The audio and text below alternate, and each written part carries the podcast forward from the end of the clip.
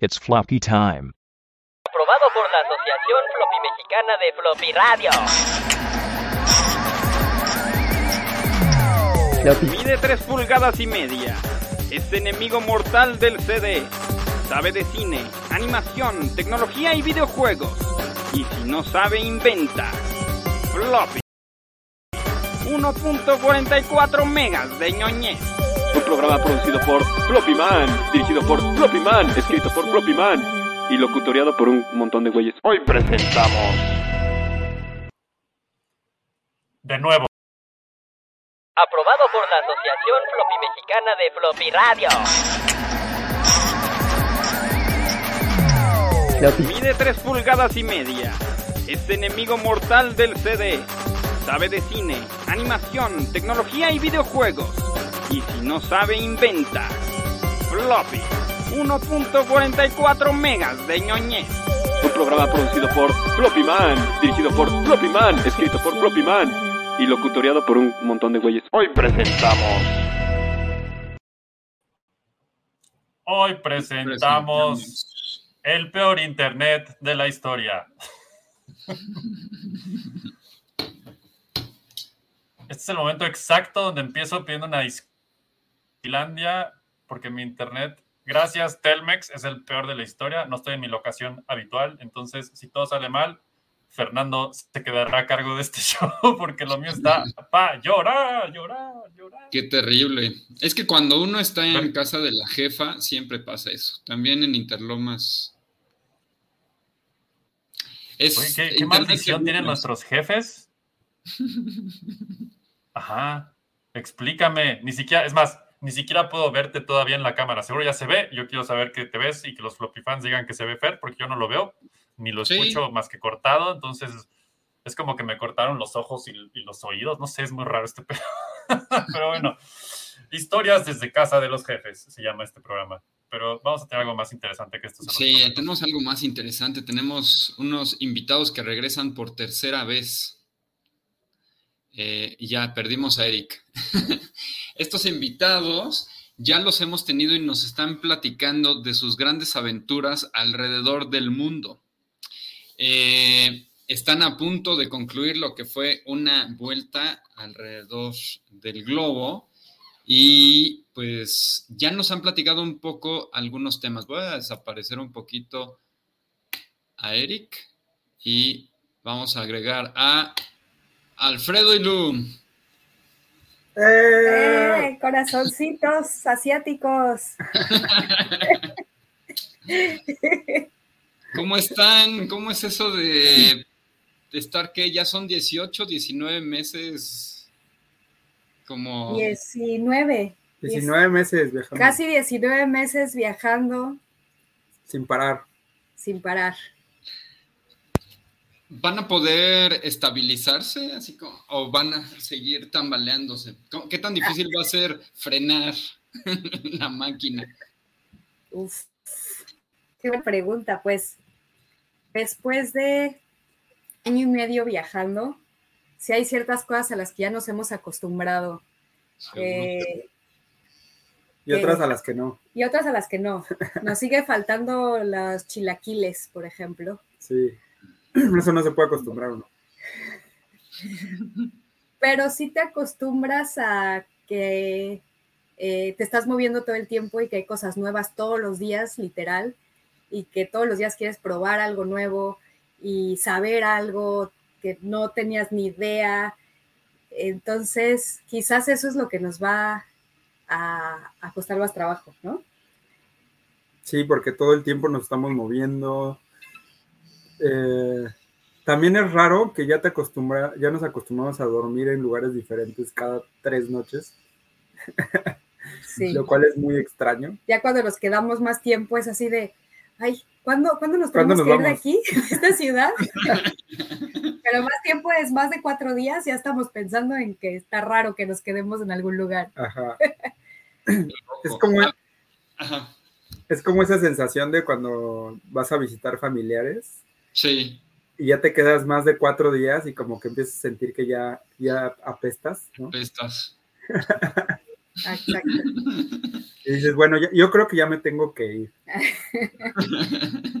Aquí igual. Por cierto, estamos en Corea del Sur. Wow, es lo que les quería preguntar. Ya están en Corea del Sur. Ya, ya llevan varios días, ¿no? ¿Qué, ¿Una semana? En Corea. Tres llevamos- semanas. Dos semanas y dos- media. Dos semanas llevamos en Corea. Dos semanas y media. Gorrito asiático. Sí. Muy Wow. bien. De lamparita. De Pues, Eric- lámpara de recámara. Eric va a estar en versión texto porque sus bytes no dan para más. Ok. Creo que está usando un floppy modificado para conectarse o algo así.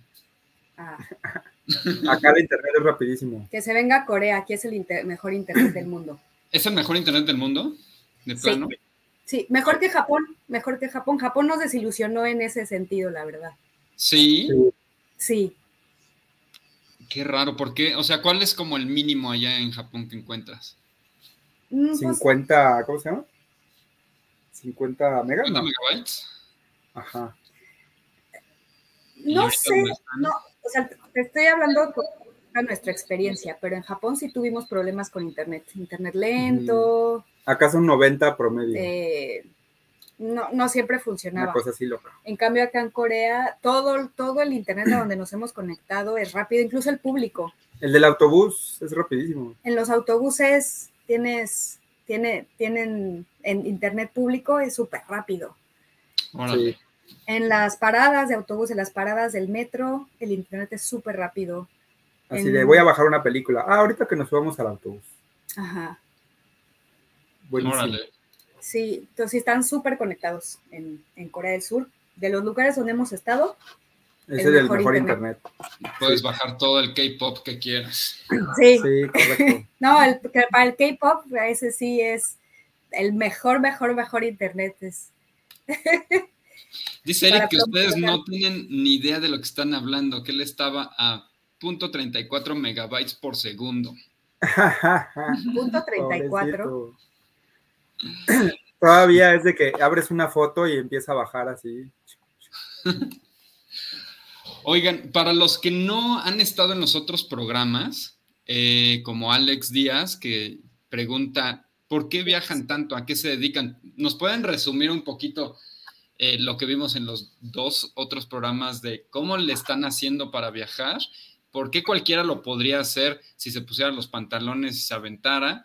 Y un poquito qué tecnología usan para lograrlo y ya como así en 10 Resumen. minutitos, resumen, ajá, por favor, dedicado al buen Alex. Sí, claro. Pues básicamente uno que vea los dos programas anteriores. ya, fin. Siguiente tema. Verdad es cierto.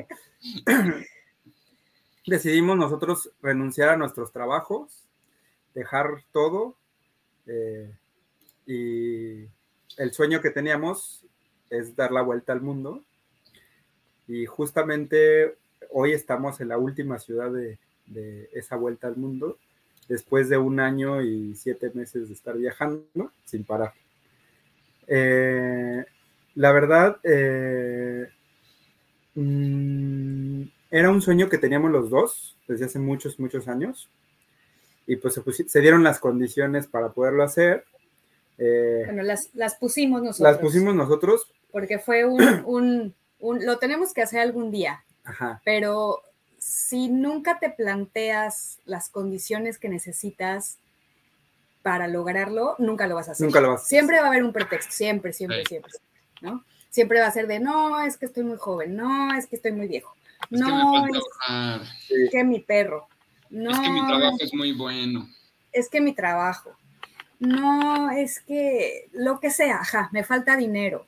Mm. Eh, no, ahorita no, porque justo estoy viendo que están saliendo jitomates de la planta que, Que que puse. puse. O sea, lo, que, lo que sea, siempre hay millones de pretextos. Y nosotros dijimos, bueno, pues vamos a nosotros establecer las condiciones para que en el momento que se cumplan, nos vamos de viaje. Sí. Ya. Y ya se dieron las condiciones que fueron tanto económicas, familiares, etcétera. y decidimos pues dejarlo todo básicamente y irnos a viajar por el mundo. Y la verdad es que ya, ya lo logramos, es increíble, no puedo creer que ya, Ya lo logramos. estemos en la última ciudad del viaje. La última ciudad antes de dar la vuelta, porque todavía vamos a hacer una escala en Estados Unidos, pero ya es una escala para visitar a la familia que vive por allá. Pero en sí, en sí, esta ciudad, Seúl, estamos en Seúl, en Corea, ya es la, la última ciudad del viaje, ya el, próximo sábado 20 de, de Mayo. este, ya volamos de regreso a América y se completó ya la, la vuelta, vuelta. completa al mundo. Wow. ¿Y qué, no- eh, qué nos dedicamos? Bueno, ahorita nos dedicamos a, a A viajar. viajar. Eh, eh, ya esto lo dijimos en todos los demás programas, pero lo, lo recordamos que aunque parezca eh, muy banal y así de, ay, qué, qué chido viajar y bla, bla, bla, en verdad es un trabajo, o sea, sí es, es complicado. No es tan sencillo como la gente se lo imagina, o como nosotros a lo mejor también no lo No son vacaciones, No son vacaciones, no son vacaciones. Eh, algo que ya habíamos dicho y que reiteramos es que es, es muy diferente ir de vacaciones que hacer un viaje de estos, ¿no? Un viaje de largo plazo donde dejas tu trabajo, dejas a la familia, dejas todo y te vas a, a lo que te venga proveyendo la vida y el mundo, ¿no? Entonces sí, sí es muy diferente el, el- el tema de la organización y también el tema, inclusive hasta el tema mental, ¿no? De, porque las vacaciones, pues te vas de vacaciones y sabes que vas a regresar y vas a regresar con tu familia, vas a regresar a tu trabajo y lo que sea. Y los gastos que hagas, pues sabes que a lo mejor llenas la tarjeta en las vacaciones y ya vendrá después como la pagas. Sí, En me cambio, imagino que necesitas más disciplina, ¿no? Para, para, para poder lograr tanto, tantos meses. Disciplina mental, disciplina económica, disciplina hasta en temas de, de, por ejemplo, de viajar en pareja.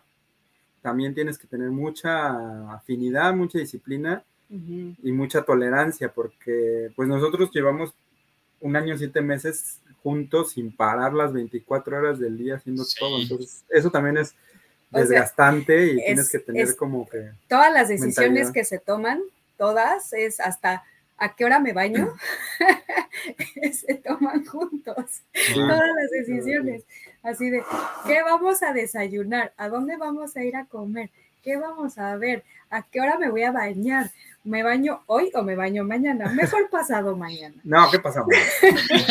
Sí, sí, sí, si muchas parejas no sobrevivieron la pandemia simplemente por estar juntos todo el día, en un viaje debe ser bastante más complejo. Sí, no, y más si eres de esas personas que arruinan las vacaciones desde que van llegando en el avión, de que ya se van peleando, porque las hemos visto, ¿no? De que Te olvidó el cepillo. se te olvidó el dientes. cepillo de dientes y ya se arruinan las vacaciones porque hay un pleito y una escena terrible ahí en el aeropuerto, que nos ha tocado verlo. Y decimos, no, imagínate esas personas viajando un año, es No hay imposible. manera. Sí, no. Entonces, eh, un poco diferente a lo que a lo mejor habíamos dicho en el primer programa. El primer programa íbamos em- empezando el, el viaje. Eso fue, más de un- hace en- más de un año ya. el primer Ya, programa. el primer programa fue, no, como un año más o menos, fue en Uruguay. Fue en Uruguay, sí. Fue en. Uruguay. Y que decíamos, este, sí, eh, háganlo, aviéntense, no sé qué. Ah, yo sigo diciendo eso. Tú sigues diciendo eso, pero la verdad es que no es para todo el mundo. No es para todo el mundo Sí es para todo el mundo que No. quiera viajar. que quiera viajar. Es para todo el que tenga ese sueño. Diferentes personas tienen diferentes sueños. correcto. Claro, pero tienes que tener también cierto tipo de disciplina mental y disciplina económica, ¿no? O sea, disciplina de no, no te vas a poder gastar lo que te gastas en las vacaciones, no vas a poder comprar todo lo que compras en las vacaciones, te tienes que, si ves una dona, una dona en el aparador, a lo mejor te vas a tener que aguantar las ganas de Ah. comprártela porque dices, no, es que tengo que comprar el desayuno de mañana. ¿no? ¿Cuántas veces te ha pasado eso? Muchas veces. Entonces, a lo, No hay a lo que me refiero es a lo que me refiero con que no es, no es para todo mundo. Ajá. sí, obviamente, como dice Lulu, sí es para todo mundo que, que- que tenga ganas de hacerlo y ganas de viajar. Pero sí se requiere una disciplina, como dijiste tú, Fer. Y disciplina Sí. en, diferentes, en diferentes rubros. Sí, principalmente mental, como decías. Y no hay manera de decir, ahí está el Museo Ghibli, quiero entrar y eh, aunque tengamos que subir el techo de deuda y poner al Congreso de cabeza. No, no, no, no. No, porque aquí si te equivocas, ya no comiste dos días, ¿no? No se puede. Pero pues las finanzas mundiales simplemente nada más hacen eso, es como necesito más deuda. Y sí. Pero nosotros no podemos imprimir dinero. Sí, y, lo que voy es justo, si es para todo el mundo que quiera viajar, eh, y es diferente para cada quien. O sea, cada quien decide cómo quiere hacer el viaje. Justamente ayer estábamos platicando por, eh, por azares del destino con el con el embajador de México en Corea. wow. Mm, sí, fuimos a tomar el té con el embajador. Es, y llevamos, llevamos Ferrero Rocher. Llevamos. este. Em, muy, muy lindo, la verdad es que muy lindo nos recibió porque es eh, amigo de, de, una prima. Mm, ok. Entonces, entonces. Como que le dio curiosidad también nuestro viaje. Sí, porque esta eh, le, le, contó y ya, y entonces pues nos recibió unos minutos en su oficina. Nos mm. fuimos, estuvimos ayer platicando con él y, y nos dijo, o sea, imagínate, un embajador que anda, como que piensas que son los que más viajan o los que más cumplen esos sueños y estaba súper emocionado con nuestro, con nuestro viaje. Sí, tenía todas las preguntas del mundo. Y nos, y nos decía, wow, están ustedes realizando el sueño de todo el mundo.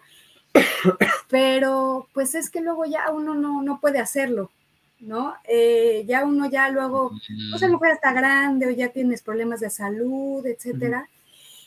y, y ahí te va, y no se lo dije en ese momento, pero luego me acordé. Conoce, conocimos en, en Jordania a una pareja de señores bastante grandes. Ya grandes. Bastante obesos también. bastante obesos también.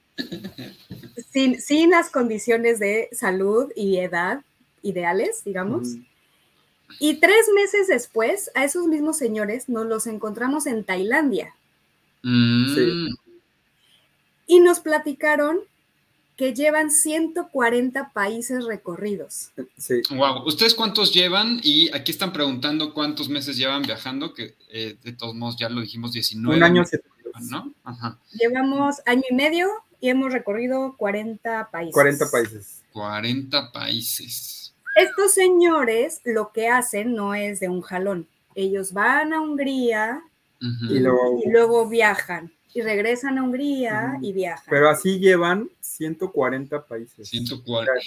Y, y, eso, eso me, me, hila con la pregunta de Eric, esta de aquí, que dice, ¿lo volverían a hacer? O sea, van a regresar a México y van a decir, me faltan 160 países. Tengo mi mapa de la, de la ONU y, voy por orden alfabético. A mí me gustaría contestar esa pregunta en dos sentidos. Uno es, si tuviera que tomar, si regresara el tiempo y tuviera que tomar la decisión de volverlo a hacer, ¿lo volvería a hacer? Y la respuesta es sí. Sí, definitivamente. Definitivamente. La, el otro sentido sería, ya que, lo, ya que lo hiciste. Ya que lo hiciste, regresando a México, ¿volverías a hacerlo? ¿No? Literal. Y la respuesta sería no, de esta manera, no, exactamente así. ¿Y por qué? ¿Por qué yo, has platicado? Yo creo que es este, o sea, así como dice Lulu, ¿no? Eh, regresar el tiempo y decir lo haces, sí, definitivamente es algo que, que volvería, que, que, o sea, que, que, consideramos que sí fue una buena decisión hacer. Ha sido un viaje maravilloso y espectacular. Ahorita platicamos un poco más de, de, de, él.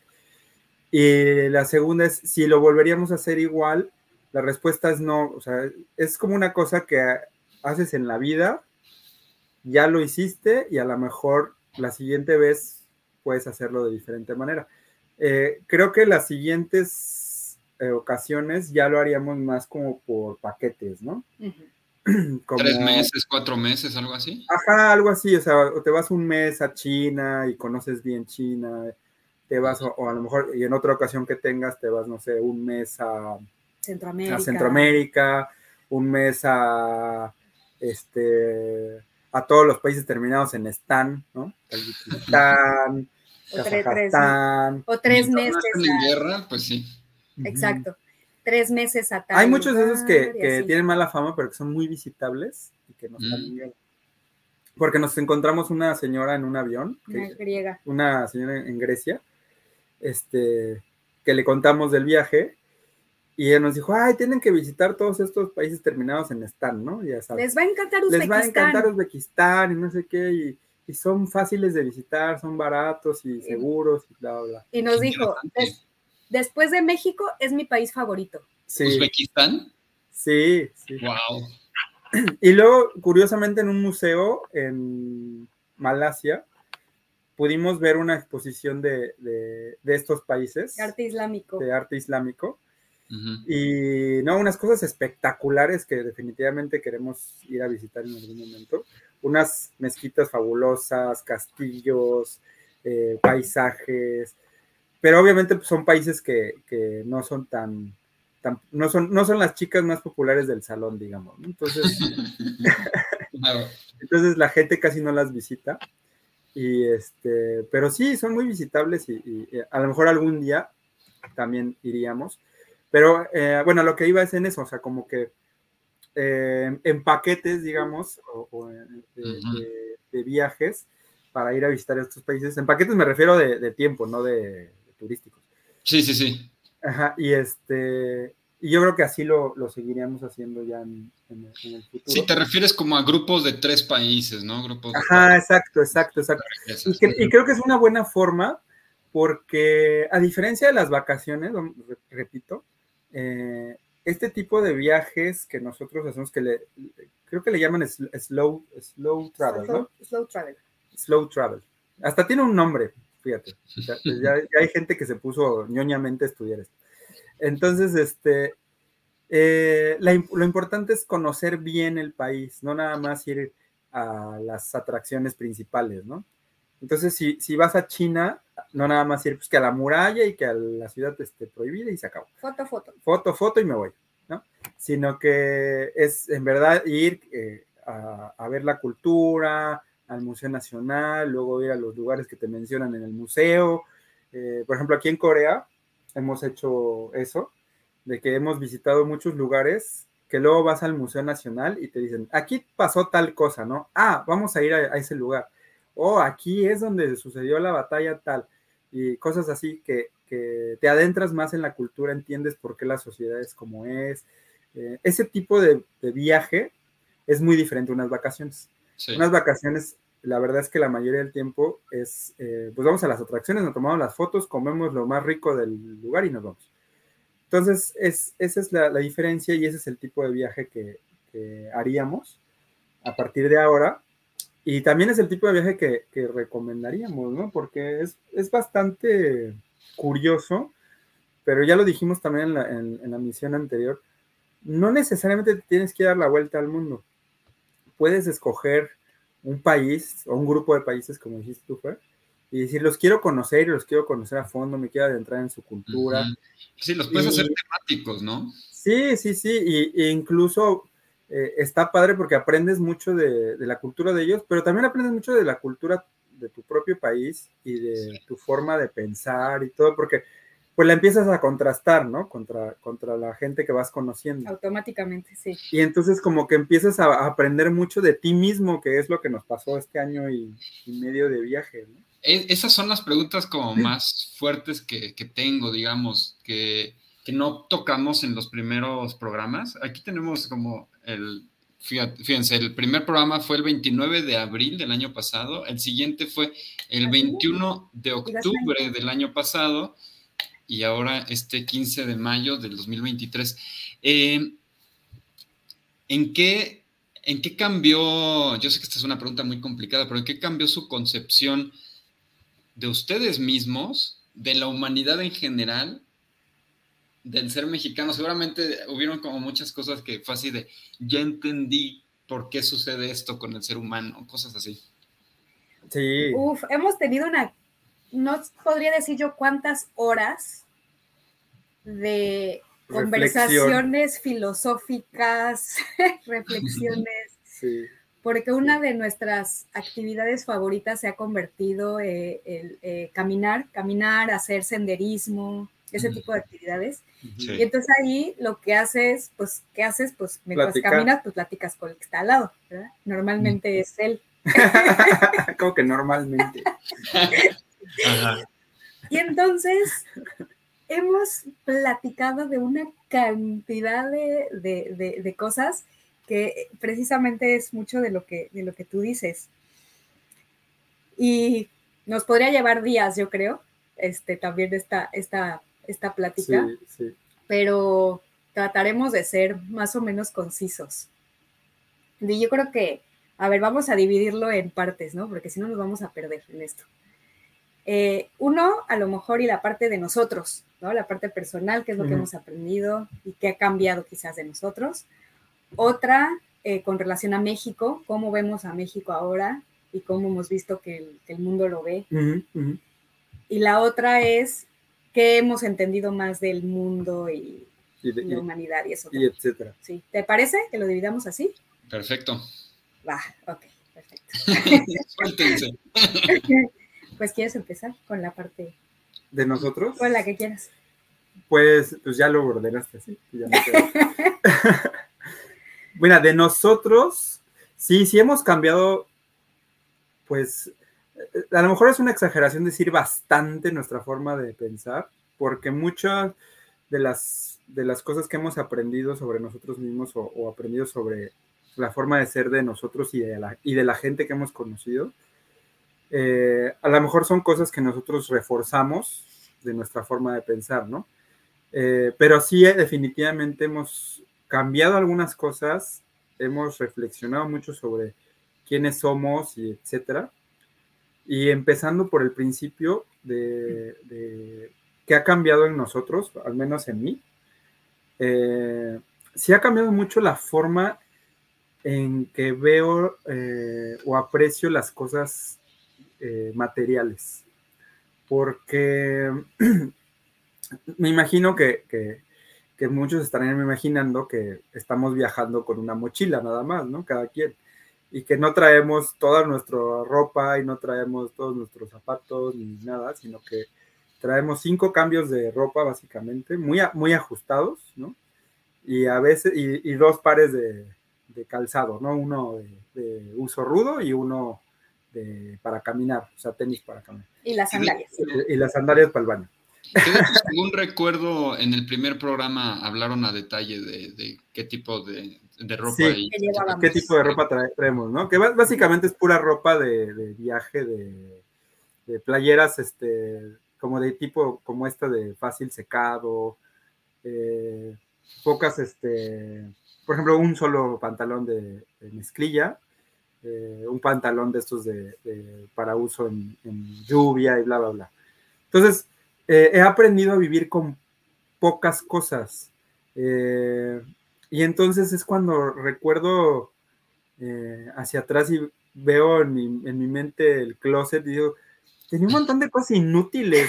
¿para, qué, ¿Para qué tienes tantas cosas en el closet? ¿no? Entonces, este, eh, ¿por qué tener este más de dos pantalones de mezclilla, ¿no? Cosas así. Ahora, imagínate, eh, eso es una cosa, pero ahora, ahora pensar en cosas como quiero comprarme la playera de marca, dices, güey, no, o sea, puedes vivir con tres playeras durante año y medio sin ningún problema. Ya olvídate de las marcas, ya olvídate de todo eso. Entonces, sí ha cambiado mucho mi forma de, ver las, las cosas que quieres y diferenciarlas de las cosas que necesitas.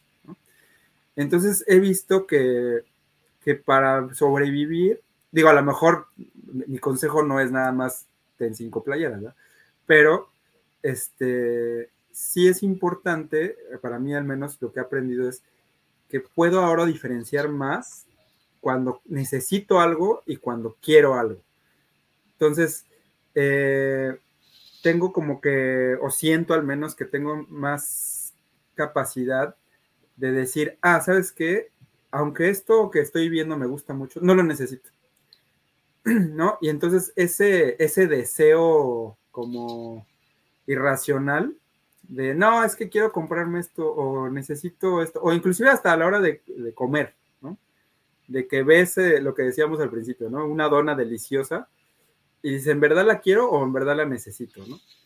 y, y he logrado como que después de este viaje encontrar la manera de dominarme a mí mismo y de decir, no, no, lo, no lo necesitas en verdad, ¿no? Y no te va a hacer nada Pero también eso me ha permitido de poderme consentir a mí mismo y decir, ah, ¿sabes qué? Hoy sí me voy a comprar la dona más asquerosamente grasosa que me encuentre porque me gustó y me la voy a comprar, ¿no? Pero ahora ya es un momento especial. Claro. No es eh, de que, ah, me la compré y ahora ya me siento culpable porque tenía 5000 calorías una O me compré esta playera que ni me voy a poner porque ya vi que el anaranjado no me gusta.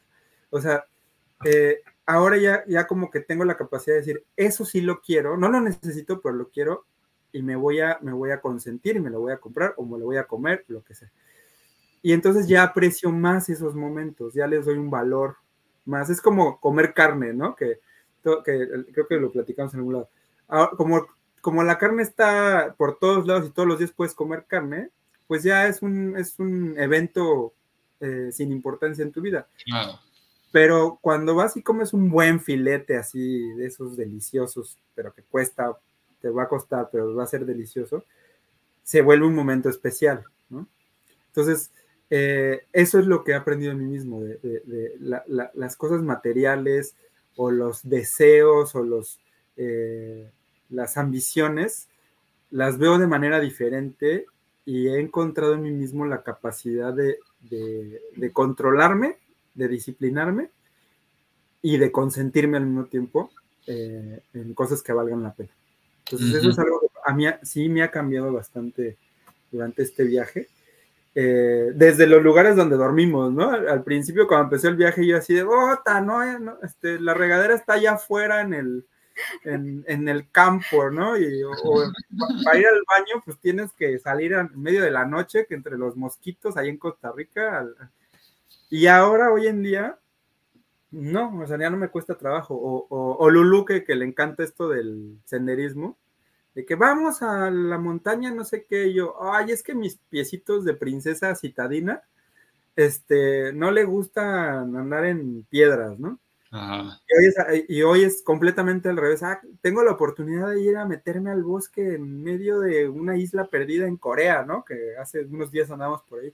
Entonces. Sí, eh, en el volcán. Ajá, entonces ya veo, ya veo las cosas muy diferentes.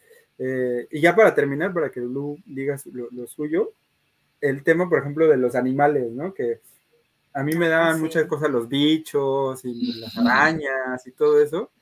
Y ya después de dormir en lugares donde está la araña ahí arriba de ti, te está, te está vigilando, te está acompañando para dormir. Y este, ya después de acariciar una tarántula. De acariciar una tarántula y pisar una anaconda en el Amazonas y, todo lo que me ha pasado durante este viaje, pues ya, ya no tengo tanto, tanto ansiedad. ansiedad para esas cosas. Entonces, definitivamente sí, sí, eh, a nivel personal, eh, he cambiado mucho. Siento que, ah, he cambiado mucho en, mi forma de ser para, lo, para bien y sobre todo en el tema de la autodisciplina de, ese tipo de cosas. Y preguntaban nada más aquí rápido y ya, ya sé que la respuesta es no, pero ¿se han comprado algún atuendo natal del lugar? No, no. No tenemos espacio en la. como, como, como, tal, no, pero es una, es una pregunta interesante para, sobre todo para la ropa de mujer. Porque si bien el hombre se viste igual en todo el mundo, prácticamente igual en todo el mundo, excepto en Arabia Saudita, por el atuendo que usan, ya sabes, este, todo blanco, como la bata esa blanca, muy bonita, por cierto.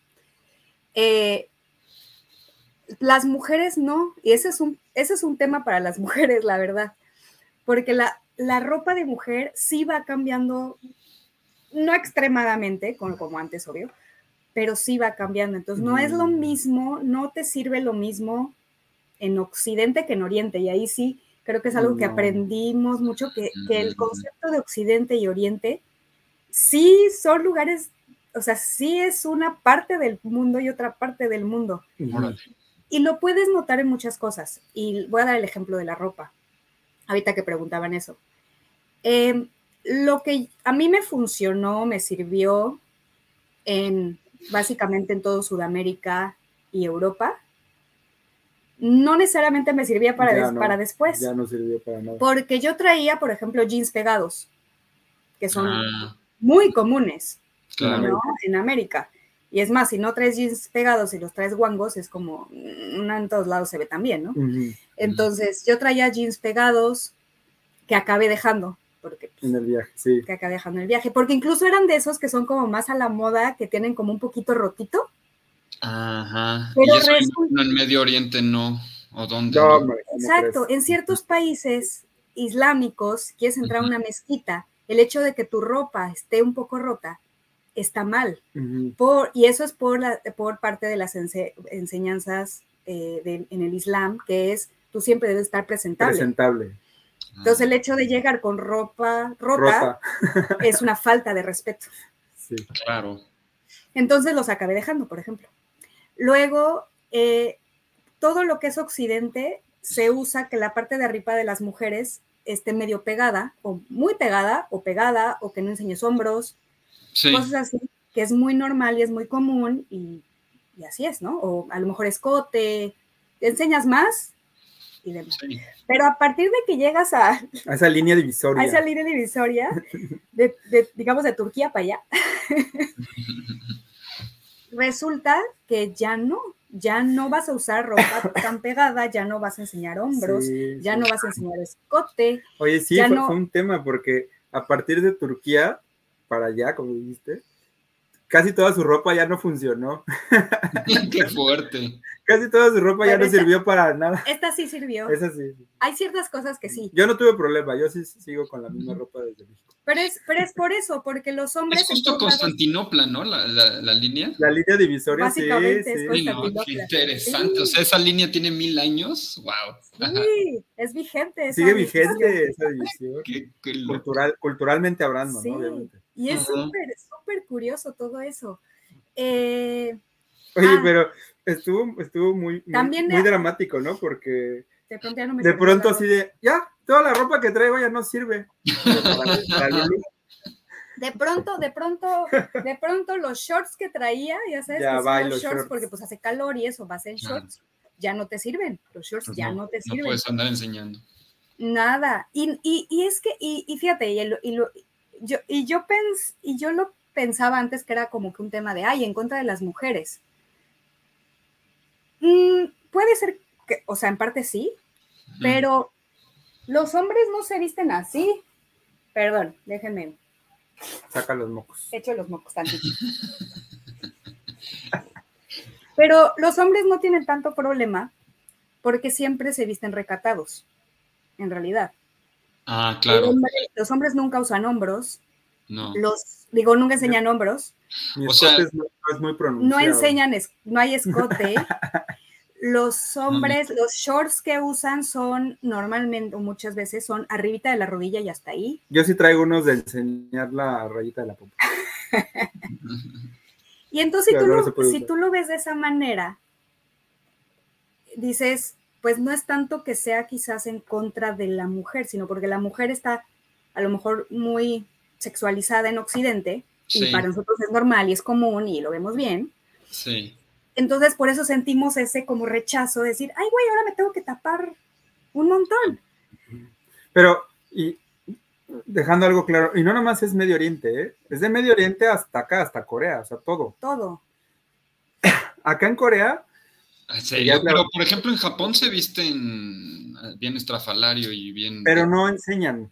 ¿No enseñan? No, no, no. Piernas sí, Piernas sí. Piernas sí. pero solo, Ajá. solo pierna, solo pierna y no todo el mundo. Y es en ciertos barrios, Ciertos que son barrios. los barrios estrafalarios de estudiantes y Ajá, donde está el anime y todo Pero eso. tú ves a, a- a la gente normal, así en el metro, y tanto hombres como mujeres se visten de manera muy Conservador. conservadora. Ah, Son, son más bien los barrios como Akihabara y esos más, más de jóvenes y de, casi como barrios temáticos, ¿no? De anime y esas cosas, donde andan todos, todos estrafaleros en la calle, pero eso fue como un, este, creo que es un poco publicidad engañosa de Japón, de que todo es Ah. muy colorido, todo La verdad es que la, en general la gente es bastante conservadora en su forma de ser y de vestir. Y en, y en Y así en, en todos lados, ¿eh? En todo, todo este lado de- de- del De mundo. o sea, Oriente. literal de, como dijiste tú, de Constantinopla para acá, cambia la, la cultura, la forma de ser de la gente. Constantinopla ahora Estambul, por sí. Ahora Estambul. Ajá. Eh, pero deja, voy a- voy a terminar ese- esa idea. Entonces, eh, con respecto a la ropa, eh, llegamos luego a la India y dije, no, ya hasta aquí, o sea, no puedo estar viendo tap- ven que, con, qué me tapo, no sé qué. Y entonces ahí sí me compré una blusa guanga india, Los pantalones sí me compré unos pantalones guangos. Claro. Y eso los traigo ya, y esa blusa guanga y esos pantalones guangos, ya los traigo desde, o sea, to- todo Oriente los, me, me han servido, servido. me han servido. Eh, y entonces sí podrías decir que, he comprado algo, pues más o menos tradicional. Por- pero es justamente para, es algo útil, más bien, es Ujú. útil para el Casi viaje. toda su ropa fue donada, ¿no? En Airbnb. y- Sí, lo fuimos, fuimos donando. Claro. Y antes de pasar a, a los siguientes subtemas que habías comentado, este, me pregunta Alex Díaz que si el tema fue complicado y dice Eric que seguramente la tecnología va a resolver esa pregunta de Alex. Ah, muy buena. Sí, sí. Si quieres, yo lo comento. sí. La- el idioma, fíjate que, que obviamente, como todo mundo seguramente está imaginando, sí fue un tema complicado porque eh, el, el idioma, eh, si bien es cierto, eh, parecería como una barrera para, entre, entre las culturas, entre las personas, etcétera. En verdad, no lo es tanto, sobre todo hoy en día con la tecnología que ahorita vamos a, a comentarles, pero el idioma universal de señas y de, Ujú. y de mímica y eso funciona en todo el mundo. Mm. Pero sobre todo funciona porque hemos visto que en todo el mundo la gente te trata de ayudar. Si Sí, te ven así como medio perdido y como que... creo que tenemos un concepto de, eh, en México sobre todo que siempre estamos como que a, a las vivas y alertas y todo el mundo te quiere robar y todo el mundo te quiere engañar. Pero la verdad es que no sé si en, en- en la mayoría del mundo, todo el mundo, eh, en la mayoría del, del planeta donde, donde hemos estado, no encuentras ningún problema en que alguien siempre te quiere ayudar Ujú. y no hay un tema con el idioma, o sea, de que te hacen señas, de que te enseñan, que te- ellos abren su celular y te enseñan el mapa hacia dónde tienes que ir, etcétera. Entonces, no ha sido un problema que, digamos, nos haya representado una dificultad para viajar. Solo anécdotas chistosas. Solo nos ha provocado anécdotas chistosas. Y este, y súmale a eso de que todo el mundo te trata de ayudar y todo el mundo trata de que de, de entenderse contigo, desde el restaurante de que te dicen así de esto no porque pica, ¿no? O cosas así. Y tú le dices, sí, pica, me gusta que pique. Desde, desde eso, súmale ahora la tecnología que te resuelve básicamente todo sí. eh, específicamente Google Lens, Google Translator, este, que no es solo escribe y tradúcelo, sino que ya tomas la, la- la foto de- del letrero y te lo traduce al español o al inglés. ¿no? Por ejemplo, aquí en Corea lo hemos utilizado, creo que Donde creo donde más lo hemos casi utilizado. donde más, yo creo. Porque aquí en Corea el, el- el idioma que tienen, el, el tipo de escritura, se llama Hangul. Es una escritura que, se inventó relativamente hace poco, ¿no? En, en el siglo eh, XV, una cosa así. Entonces, hablando en temas de escritura, pues es muy joven y no se parece a ningún otro. No, no se parece al chino, no se parece al japonés, aunque la gente piense que sí. En Es serio, un, qué raro. es un idioma que inventó un rey con un matemático Bueno, la, es- la- la escritura. La escritura, la escritura, no el idioma, pero en la escritura. Y entonces, este, nadie más lo, lo entiende en el mundo, ni los chinos, ni los japoneses, ni, ni nadie en Asia más que los coreanos. Y entonces, eh, aquí es donde más hemos utilizado el Google Lens para traducir todo, ¿no? Y te facilita la vida de manera espectacular. O sea, ya, ya no hay, no hay nada que, sobre todo, lo hemos luego en letreros que parecen como eh, precaución, ya sabes, no toque porque se va a electrocutar. Yo creo que ese sí hay que traducirlo antes de entrar a este cuarto, ¿no? o este, a- alerta, está lleno de serpientes, ¿no? O sea, cosas así que, que sí hemos tenido que utilizarlo y ha sido una herramienta fabulosa en prácticamente todo el viaje. Ha habido países donde no hemos tenido tanto la necesidad porque se habla mucho el inglés y nosotros Mm. hablamos inglés. Entonces, eh, países donde todo el sector turístico, por ejemplo en Egipto, ¿no? En Ujú. Egipto, obviamente no sabemos hablar árabe más que hola y adiós y gracias, ¿no? Y, y pensamos que íbamos a tener dificultades, pero no, Egipto pues, es un país netamente turístico por, por su historia y por todo lo que eh, la cultura egipcia. Entonces mucha gente habla inglés, entonces nunca tuvimos ni- ningún problema. Claro. La verdad, el, el- tema del idioma se convirtió más en un problema, tal vez, para acá. más en- hacia, hacia eh, sureste asiático y ya Japón y, y Corea, ¿no? Sí, Porque no hablan mucho inglés, a pesar de que hay lugares muy turísticos, no hablan, o no lo hablan, o no lo hablan muy bien. Y la gente es muy curioso porque, y aquí en Corea nos ha pasado, que se arrancan a decirte y hablarte y evidentemente, aunque tú no estás entendiendo nada, se siguen, se siguen diciendo y no sé qué, y no sé qué, y no sé qué, y tú nada más haces así con la cabeza Qué raro.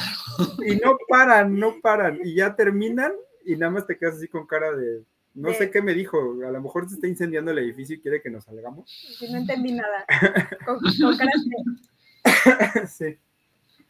Pero, ¿y, y, y usaron alguna herramienta de traducción de, de, de voz o no? Sí, el mismo Google Translator, ya, ya ves que tiene, te, traduce tanto la voz, te traduce la, la- la escritura y te traduce imágenes.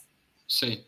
Entonces, el- eh, la misma herramienta nos ha servido para las tres cosas. Y, ¿Qué- y se la ponían, se le ponían el celular así a la persona que les estaba hablando. A veces no, ¿eh? Los, los que son más, los que son mayores, que no, que no usan mucho su celular o el smartphone lo usan para el WhatsApp y tan tan. Bueno, que acá no hay esas herramientas, por cierto. Acá no usan WhatsApp. No, sería WeChat, ¿no? O algo así. No, No, tienen sus propias, tienen cacao, cacao, Cacao Chat se llama. Cacao Cacao Chat. Y tampoco, y tampoco sirve Google Maps acá. Acá tiene sus propias herramientas. Cacao también y Neighbor se llaman. Entonces, si vienen a Corea del Sur, tomen en cuenta eso. Sí. Este, pero no, mucha gente no, hay mucha gente, sobre todo mayor. Corea es de los países más, ah, más viejos, o sea, más, con más ancianos. Con más ancianos mundo, del mundo, por, por, por, per cápita, ¿no? per cápita. Entonces, eh, hay muchos que ya, pues obviamente la tecnología lo superó. Claro. eh, no hablan nada de inglés, solo hablan coreano y no usan mucho, o sea, sí, sí usan el, los celulares, no conocen herramientas muy innovadoras, la verdad. Eh, entonces, hay- nos, ha- nos llegó a pasar que así en un, en un restaurante, nosotros decíamos, pues quiero pedir eso y algo nos querían decir y nomás no podíamos, y le pongo el celular con el, con el Google Translator y yo así de, hable, hable. Hable, ahora hable usted. No y no, no, no entendía ni.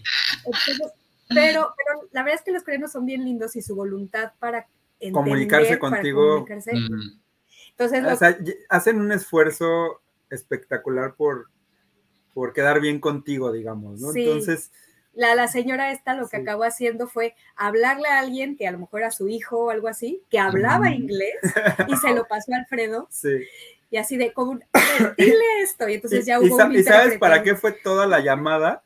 O sea, después de todo ese show que, que te cuenta Lulu, de que intentamos con el celular, era una señora ya mayor, ¿no? Y, Sí. este, y después de todo el show, le habló a su hijo que estaba en la oficina seguramente, quién sabe en dónde, Para, y, y el hijo se habla inglés y me lo pasa y me dice el hijo, eh, hola, dice mi mamá que quiere saber si comen picante. 40 minutos para eso, ¿no? Sí, y, y nosotros, sí, dí- dígale que sí, que sí comemos picante, muchas gracias. Ah, ok, ¿necesita algo más de mí? Y yo, no, gracias. Y ya, eso fue todo, eso fue Pero todo. qué amables personas. Mira, dice aquí Rock Slash que seguramente son extraterrestres. Sí, sí. Si la escritora coreana la metes en una película de ciencia ficción y dices que ese es la de- el idioma extraterrestre, Pero fíjate que te, les voy a contar rápido la, la- la- la historia del, del idioma escrito coreano. Es Ajá. como, se me hace muy bonita la historia, la verdad, porque eh, la, en, sí, como en el siglo XV, o no me acuerdo cuándo, eh, la gran mayoría eh, de los coreanos eran analfabetas. y el, eh, porque usaban, digamos que tenían su propio idioma el coreano, pero tenían la escritura china. y solo la élite sabía escribir. Y, le- y el chino como tal es complicado de aprender, la escritura china es complicada. Entonces la gran mayoría era completamente analfabeta y no podían, o sea, no podían expresar ¿no? lo que decían. Pero incluso el coreano, al ser otro idioma que el chino, no se podía expresar al 100% por medio de la escritura china. Entonces al rey dijo, voy a crear un nuevo idioma escrito, o sea, una nueva un nuevo alfabeto que sea fácil y que pueda expresar todo lo que el coreano necesite expresar. Y así se inventó. Que por cierto tuvo mucha resistencia al principio porque la élite se, se negó a esto, o sea, le dijo al rey que no lo iban a apoyar porque consideraban que el pueblo no debía saber escribir ni leer porque les daba poder. Ujú. Y entonces eh, es una historia aquí en Corea muy interesante que, que si quieren investiguenla, la historia de la escritura coreana, porque pasó por muchos temas de, de lucha interna y afortunadamente tuvieron un monarca en ese momento que fue como que muy bueno y logró establecer el, el idioma y a pesar de toda la resistencia de su propia corte, le dio a la gente, aquí lo quieren muchísimo, hay estatuas del lados, este, eh, aquí logró darle a la gente el poder de saber leer y escribir. A diferencia, a diferencia de, por ejemplo, el japonés, que está muy curioso, porque el ja- cuando aprenden japonés, tienen que aprender tres escrituras al mismo tiempo. Ah, sí. La escritura china, la escritura simplificada, porque hay cosas que el chino no puede expresar en japonés, y la escritura internacional, Internacional. de las palabras internacionales, eh, y entonces tiene que aprender tres cosas al mismo tiempo. que, era- que el- que- que la internacional, todos los que han sido fans de las caricaturas japonesas lo han visto, que al- a- cuando termina dice continuará y salen unos signitos abajo así como Ah, coma. Sí, sí. Este es el internacional. Eso Ok. lo aprendí Ajá. en Japón. A eso fui a Es que- Japón. Ahí sí están súper basados en el chino, ¿no? Sí, sí, mucho. sí, mucho, sí. sí. a ver, pero cuéntales lo de. Ya les cuento. Ah, sí, mira, ahí está. Ahí ya nos están diciendo los nombres. Hirgana, katakana y, kanji. Exacto. Los pobres japoneses, porque tienen que aprender tres, tres idiomas para poder hablar y escribir. Es que aquí lo escribieron los dos, mira, Rock Slash puso kanji Ah, ¿no? y luego sí. Eric puso lo mismo y entonces ya están Muy bien. Sí, muy bien. Mu- much- muchos ñoños aquí. Sí. Pero, pero fíjate que, que, eh, es muy interesante el, el tema del, del idioma y la tecnología, porque también lo que hemos aprendido es que a mucha gente en muchos países todavía no le llega esta, este tema de usar la tecnología para todo. Porque en América y en países occidentales como Europa, eh, México, Estados Unidos, estamos como muy eh, pro- propensos a utilizar la tecnología para todo, ¿no? Sí, Y para todo queremos una app, básicamente. Sí. Y hemos visto que acá, a pesar de, de- de su historia, de muchos de esos países, que tú qué crees que vas a llegar a Japón y todo va a ser así del futuro, No, o sea, siguen siendo muy tradicionales en muchísimas, en cosas. en muchísimas cosas. Excepto lo que es limpiar la cola, ¿no? Que eso es, es como súper... Ah, de Ah, bueno, sí, el, el baño automatizado, aquí a Lulu le Se, encanta. se quedará para siempre en mi corazón. Sí, que el baño te ponga musiquita mientras estás tratando de pujar, Sí, no, no tiene comparación. sonido de, de cascada y pajaritos. Sí, Pero y que te regresa. echa porras y te dice, vamos, vamos, tú puedes, Sí tú puedes puede. en japonés. Sí.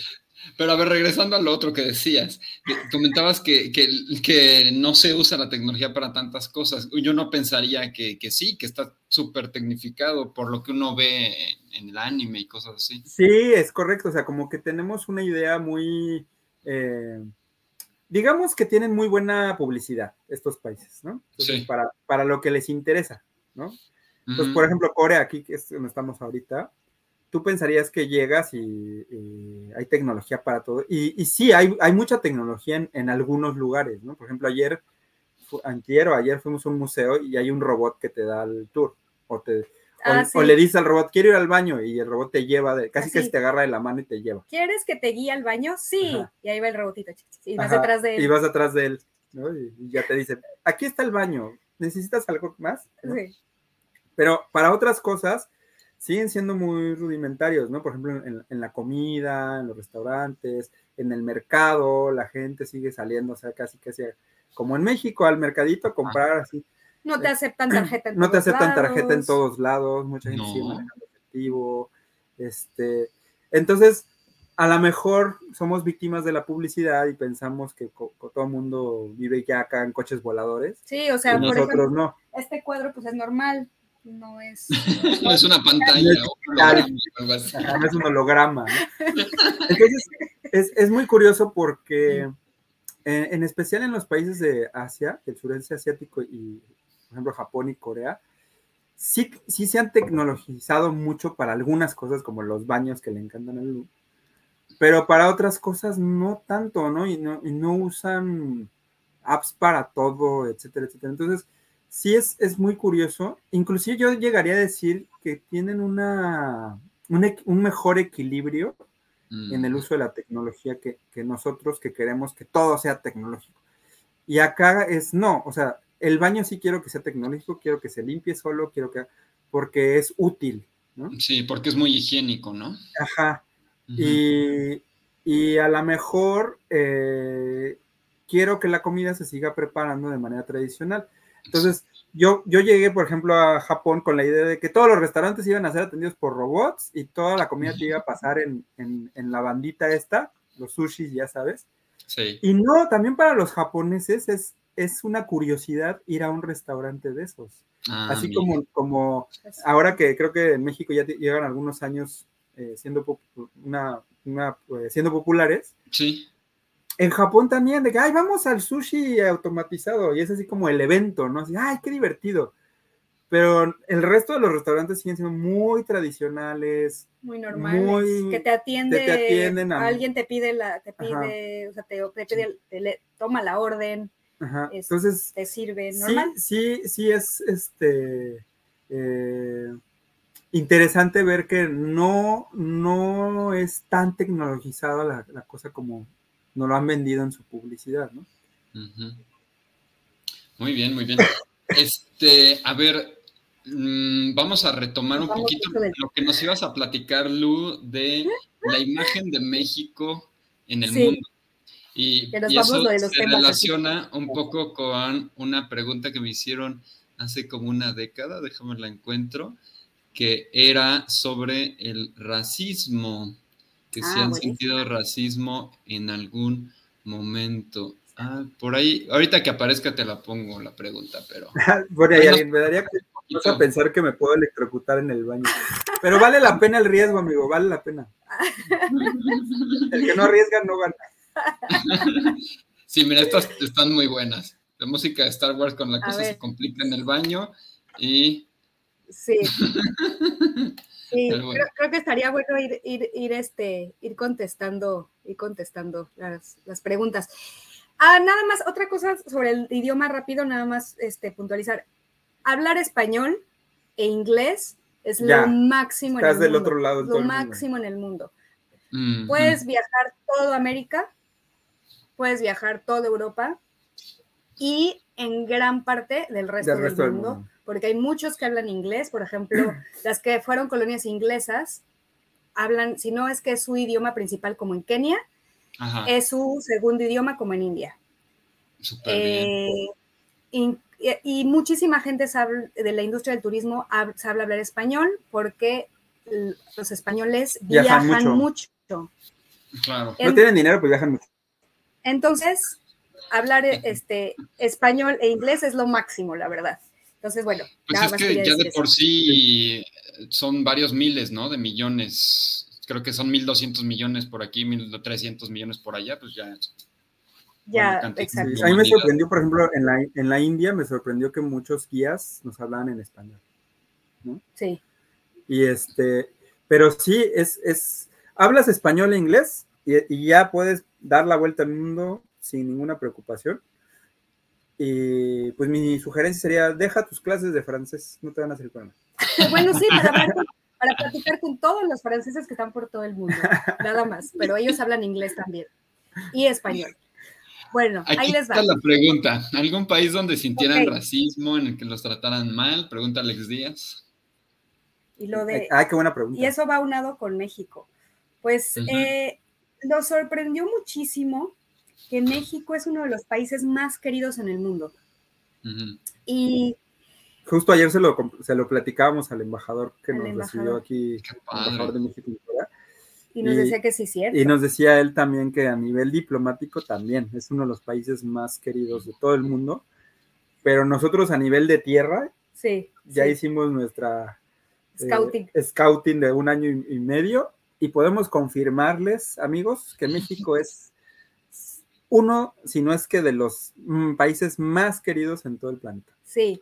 y más famosos, ¿eh? Y lo. La marca México, Ah, es de los más famosos. O sea, qué bárbaro. que no quepa duda que, que o sea, tú ves, nos, nos tocó, por ejemplo, en, en, en Francia, nos tocó en un pueblito de Francia ahí perdido, había, hicieron como que un, hay un, como show de mapping en su, en uno de sus edificios De mu- ayuntamiento. eh, ajá, gubernamentales, y ahí salía, entre el show de mapping eran como eh, diferentes culturas, Países. pa- países, ¿no? Y estaba China, China, Brasil, Brasil, México, India India y creo que ya. y ya. Mm. Entonces ahí te das cuenta de, A los países como culturalmente más ricos, ¿no? Según la lógica que, Sí, que tienen ellos. exacto, como Sí. atractivos Atractivos. Ah, en la cultura. Em, en todo, por ejemplo, en todo Sudamérica, bueno, nos aman y nos adoran. Eh, consejo, vean el Chavo del Ocho, si no lo han visto. No van a tener, no van a saber de qué a platicar con la gente. del- Actualicen. Especialmente en Brasil, ¿no? Uy, en Brasil. Brasil, qué bárbaro. Aman.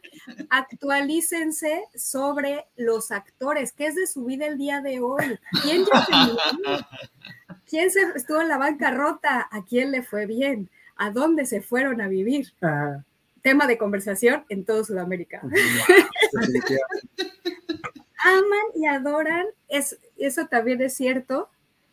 Eh, en, incluso hasta nos ha tocado, en Kenia En Kenia. ven telenovelas mexicanas. En Kenia. Eh, estu- estábamos en, en Sí, Kenia, sí, estábamos Kenia. en- Son en- fans de las telenovelas. Estábamos en, un campamento, en un Ajá. campamento en, en el Serengeti, en la frontera con Tanzania. Eh, así, entre hienas, tigres y, digo, leones y jirafas, ¿no? Una población Mm. masái. Ahí, ajá, sí. en un, en un pueblo masái, No, ahí en medio de la nada, Ajá. y había una televisión con su antena, ya sabes, así Sí. toda cuca, y de repente vemos que estaban pasando eh, la usurpadora o una No. cosa de- más para acá. Yo, yo reconocí a la actriz, no me acuerdo cómo se llama, pero porque soy pésima con esas cosas, pero reconocí a la actriz y dije, esa es una actriz mexicana Ajá, de telenovelas, ajá. pero es más actual, es para acá. Y era, Sí. era la de los, No sé, mi los conocimiento ricos, de telenovelas- los ricos también lloran. Una de esas. Sí, pero como la versión actual. Ajá. Y, y le preguntamos al guía, oye, ¿es una novela mexicana? Y dice, sí, Sí. sí, es súper popular, a la gente le. Estamos este, embobados con ella, ya no, sé, no, no puedo esperar por el siguiente capítulo, casi casi. Los, los, tra- los traducen, ya sea que le ponen subtítulos en inglés o los traducen al inglés, o sea, está mire, más bien da- doblada, Doblada. doblada al- a inglés. Medio chafa doblada, por cierto, o sea, de que ni la, ni la boca coincide con... Eh, nos tocó, bueno, en, en- en, por ejemplo, voy a, ir, voy a ir por regiones. Sudamérica, Ajá. pues es como todos conocen de la cultura mexicana, Sí, conocen las novelas mexicanas, conocen El Chavo del Ocho, lo aman. Eh, todos quieren viajar a México. todos Todos, quieren- o todos. han viajado o quieren viajar. a siempre el comentario es, ay, México, me encanta, ya fui, cuando fui a Acapulco, cuando fui a Cancún, cuando fui a... cuando fui a- Qué impresión. O quiero ir a México, ¿qué me recomiendan? Ajá. O ¿por qué comen tanto picante en México? Ah, sí, esa también es. Esa es, la, esa es la, la tercera pregunta siempre, ¿no? Esa es la de, reclamación. Oigan, ¿y por qué comen tanto picante? Pues eso es- sí. Luego, en Europa, en Europa aman viajar a México. Los europeos aman Oaxaca, sí. aman Chiapas, aman Conocen todo el sur de México más que tú y a lo mejor ni han ido, nada más porque lo han estudiado en la escuela, lo han estudiado Claro. porque a ellos les interesa. hemos conocido, conocimos a un chico que, que se fue a estudiar a Guadalajara, un chico holandés que se fue a estudiar a Guadalajara, como que normalmente dices, ¿qué? Pero, ujú, ¿sí? ujú. Este, y le encantó y era feliz. Medio Oriente. Eh, ajá, bueno, en Europa igual, así, Europa, los europeos como, ¿quiero ir a México o ya fui a México? Todos. Y luego llegas a Medio Oriente donde no viajan tanto a México, o sea, ya igual, pasas. Oriente, Pasas Constantinopla. Occidente ya todo el mundo fue a México o va a ir a México y ya está en sus planes. Ajá. Llegas a Constantinopla, pasas Constantinopla y no han ido a México, casi Claro. no han ido, Pero lo aman. todos lo conocen. Ajá. Wow. Así de, ay, he visto tantas series mexicanas y no sé qué, ay, México, sí, y algún día voy a comprar, así en, en, en, en la India, en Mumbai, nos quedamos Ah. en un Airbnb, muy bonito, Eh, no tenía muebles, pero estaba muy bonito. y, este, y el chico que nos estaba ahí eh, haciendo de host del Airbnb, de repente nos dice, ay, México, me encanta México. Eh, por cierto, yo sé hacer mole. Y Mm. nosotros, ah, cabrón, ¿cómo que, No, cómo que sabes hacer mole, güey? no sé hacer así, mole. sí, yo sé Mole. hacer mole. Y nosotros, mole, o sea, porque pues todo el mundo conoce los Sí, tacos. hacer mole es bien difícil. Es una chinga hacer mole. Pero, Sí. en, pero para India es normal porque es un curry más. Es un curry, güey. Es un curry el mole. Claro, claro, claro, se parece Ajá. a todos los. Sí. Sí. Y aparte nos dijo, no, lo que pasa es que yo soy este chef y en un, y uno de mis exámenes, fin- eh, bueno, mi Mm. examen final fue hacer mole. Fue cocina mexicana. Ajá. Ahí está. Y- Sí, así y entonces sí. por eso sabía, Sabía hacer a- mole. hacer mole.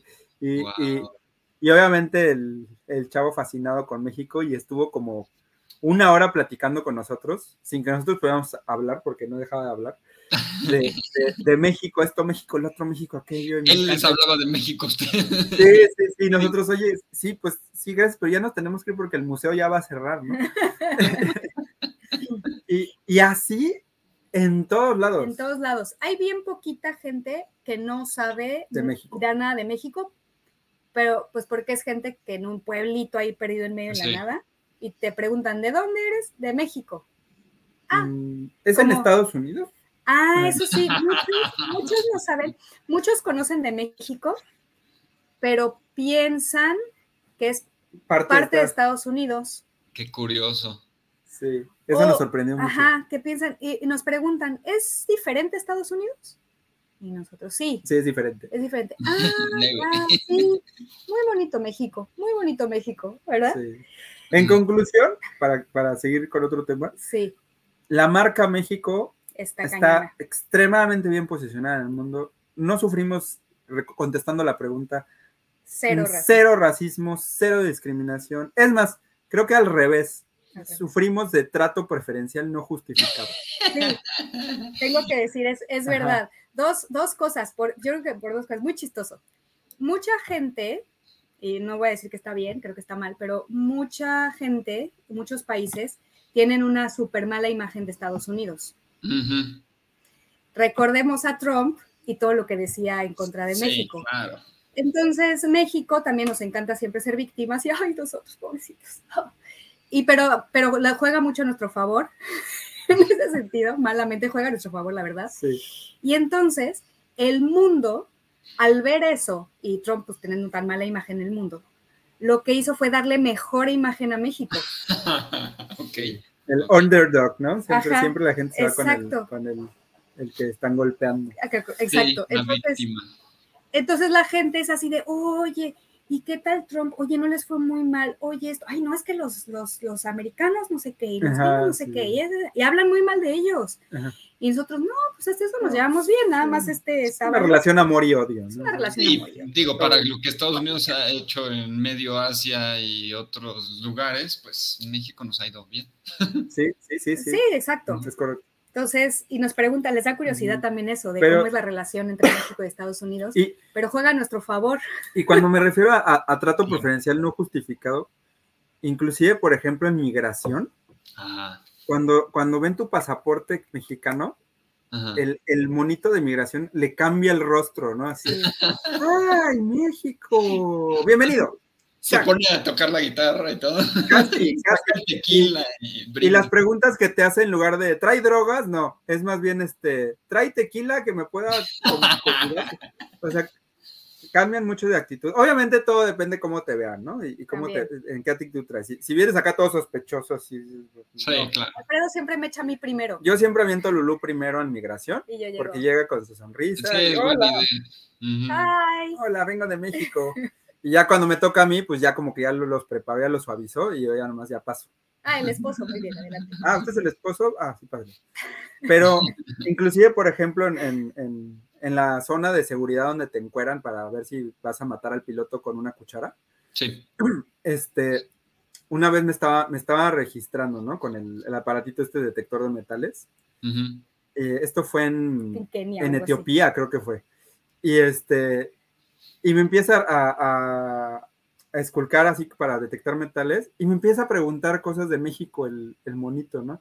Ay, usted es de México, porque le enseñé mi pasaporte a- a- al, al principio. México y no sé qué, muy bonito, me gustaría ir algún día a México. Sí, México es uno de los países que, que me gustaría visitar en el futuro. Y cuéntame, y, y en México hay pirámides, ¿verdad? Y yo, sí, hay pirámides. Y me empieza a sacar pláticas mientras me está registrando. Y me seguía, eh, ya, ya, o sea, ya, ya había pasado por todo mi cuerpo dos veces. Y lo más curioso es que Lulu, Lulu ya había pasado, ¿no? Ajá. Y Lulu estaba del otro lado como que Viendo. viendo, la escena y se empezó a preocupar porque No, dijo, yo, yo sí ¿por que- qué no lo deja pasar? O Yo, sea, yo decía, pues, ¿qué tanto le está preguntando? Qué raro. ¿Qué tanto le estará preguntando de a dónde ven- vamos, a de dónde venimos? Qué raro. ajá, traer- traerá Alfredo drogas que no me había dicho. ¿Qué, está- qué tanto le está preguntando? Y ya acaba y llega y yo, ¿qué tanto te preguntaba? No, de México. En México, que, que si le recomendaba Acapulco o Cancún.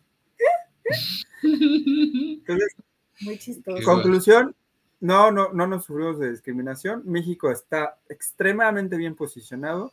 Nada más hay que tratar de comportarse bien, o sea, no andar apagando la llama del soldado desconocido con nada, nada de esas cosas.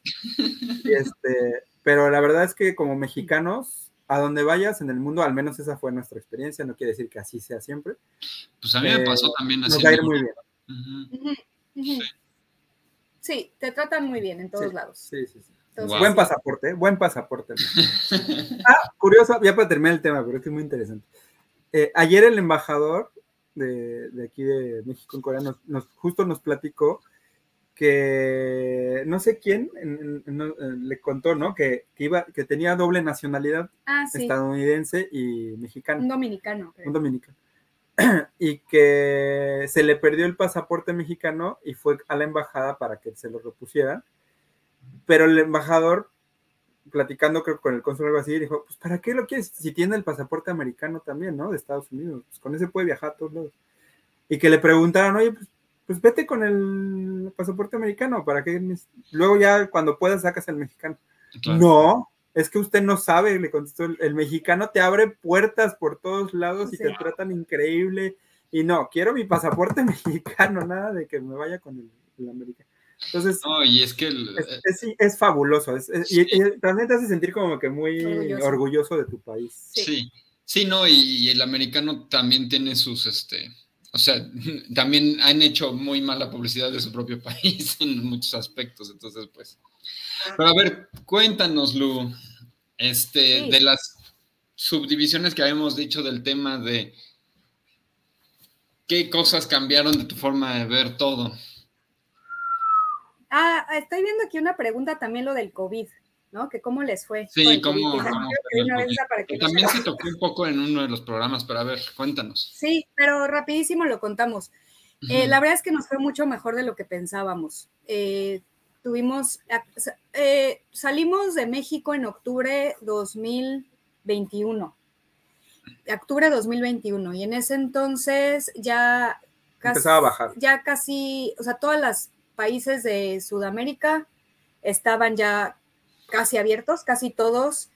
Eh, habían ciertas restricciones, pero conforme fuimos viajando se iban quitando esas restricciones. Eh, sí tuvimos que tener vacuna para, o sea, eso sí, o sea, era casi obligatorio para cualquier país Vacunar. es llevar nuestra vacuna y ahí sí nos lo Claro. checaban por todos lados. Prueba COVID tuvimos en bien poquitos lugares Muy pocos países. Muy como pocos cuatro, países. cuatro o cinco.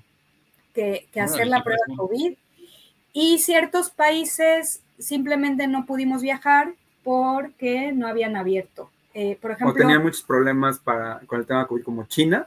Por ejemplo, China No fue- apenas no abrió, ir. apenas abrió, pero, pero dijimos, uff, arriesgarnos a ir y que cierren otra vez y Sí, quedarte no. ahí. No, no, y, y- y- y- la manera en que China hace las cosas, mejor, mejor no te la rifas.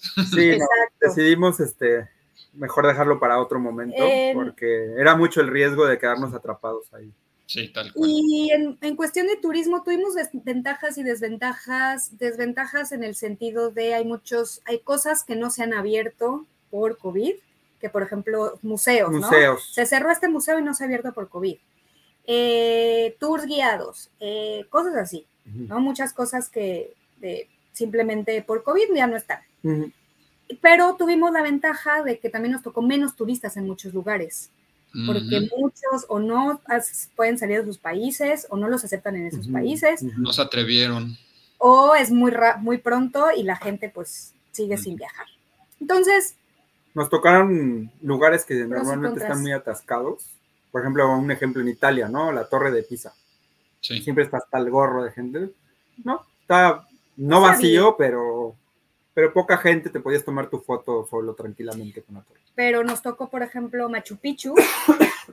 Machu Picchu que nos estaban platicando que normalmente está así, pero hasta el gorro. Nosotros considerábamos que estaba muy lleno cuando fuimos, pero nos dijeron esto es como ni la tercera parte de cómo está normalmente. Órale. Entonces, tuvimos esas ventajas. Ventajas, claro. En general nos fue bien con, con COVID. Teníamos que usar mascarilla muchas veces, pero No nos dio COVID en todo el viaje. no nos dio COVID todavía. Todavía. Todavía quedan tres días para que nos dé COVID. Y ya, muy bien. Ahora sí, perdón. Ah, Y, y dice Eric que el internet que has tenido en cualquiera de los países no se compara al que tiene ahorita. ah, siempre pensamos eso, pero sí hemos tenido muy mal internet Sí, en, ha habido países donde en muchos terrible. lugares. Sí, Donde inclusive es intermitente. Hay, hay internet de X hora a X hora y ya. creo Ah, que sí. curiosamente donde peor internet tuvimos, no sé si fue casualidad o así es, fue en Italia. En Italia, sí, muy mal internet.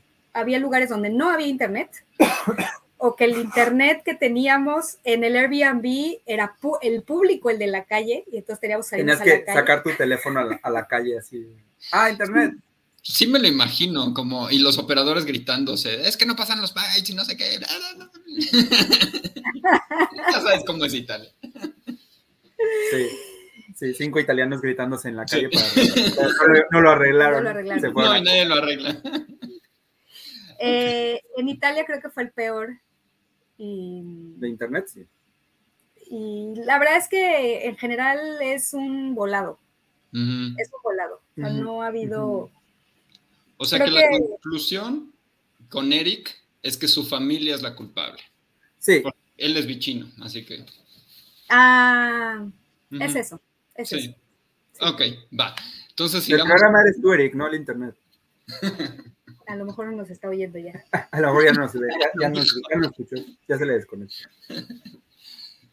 Entonces, ¿en qué pregunta estábamos? ¿Qué- ¿Cómo has cambiado tú? No, Sí, que, pasó. sí, sí, que cómo ustedes, cómo ca- cambió su concepto de la humanidad en general. de la Después humanidad. de, de- después de ver todo esto que vieron.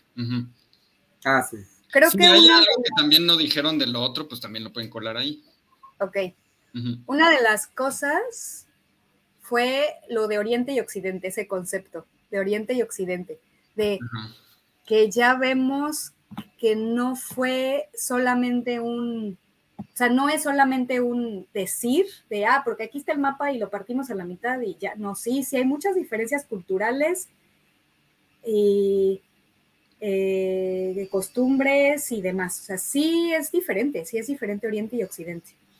Eh, Sí, esa división que, que todo el tiempo nos están vendiendo es real, es real y, y muy marcada. Efectivamente. y lo que no es real es que sea mejor una cosa que otra. Claro.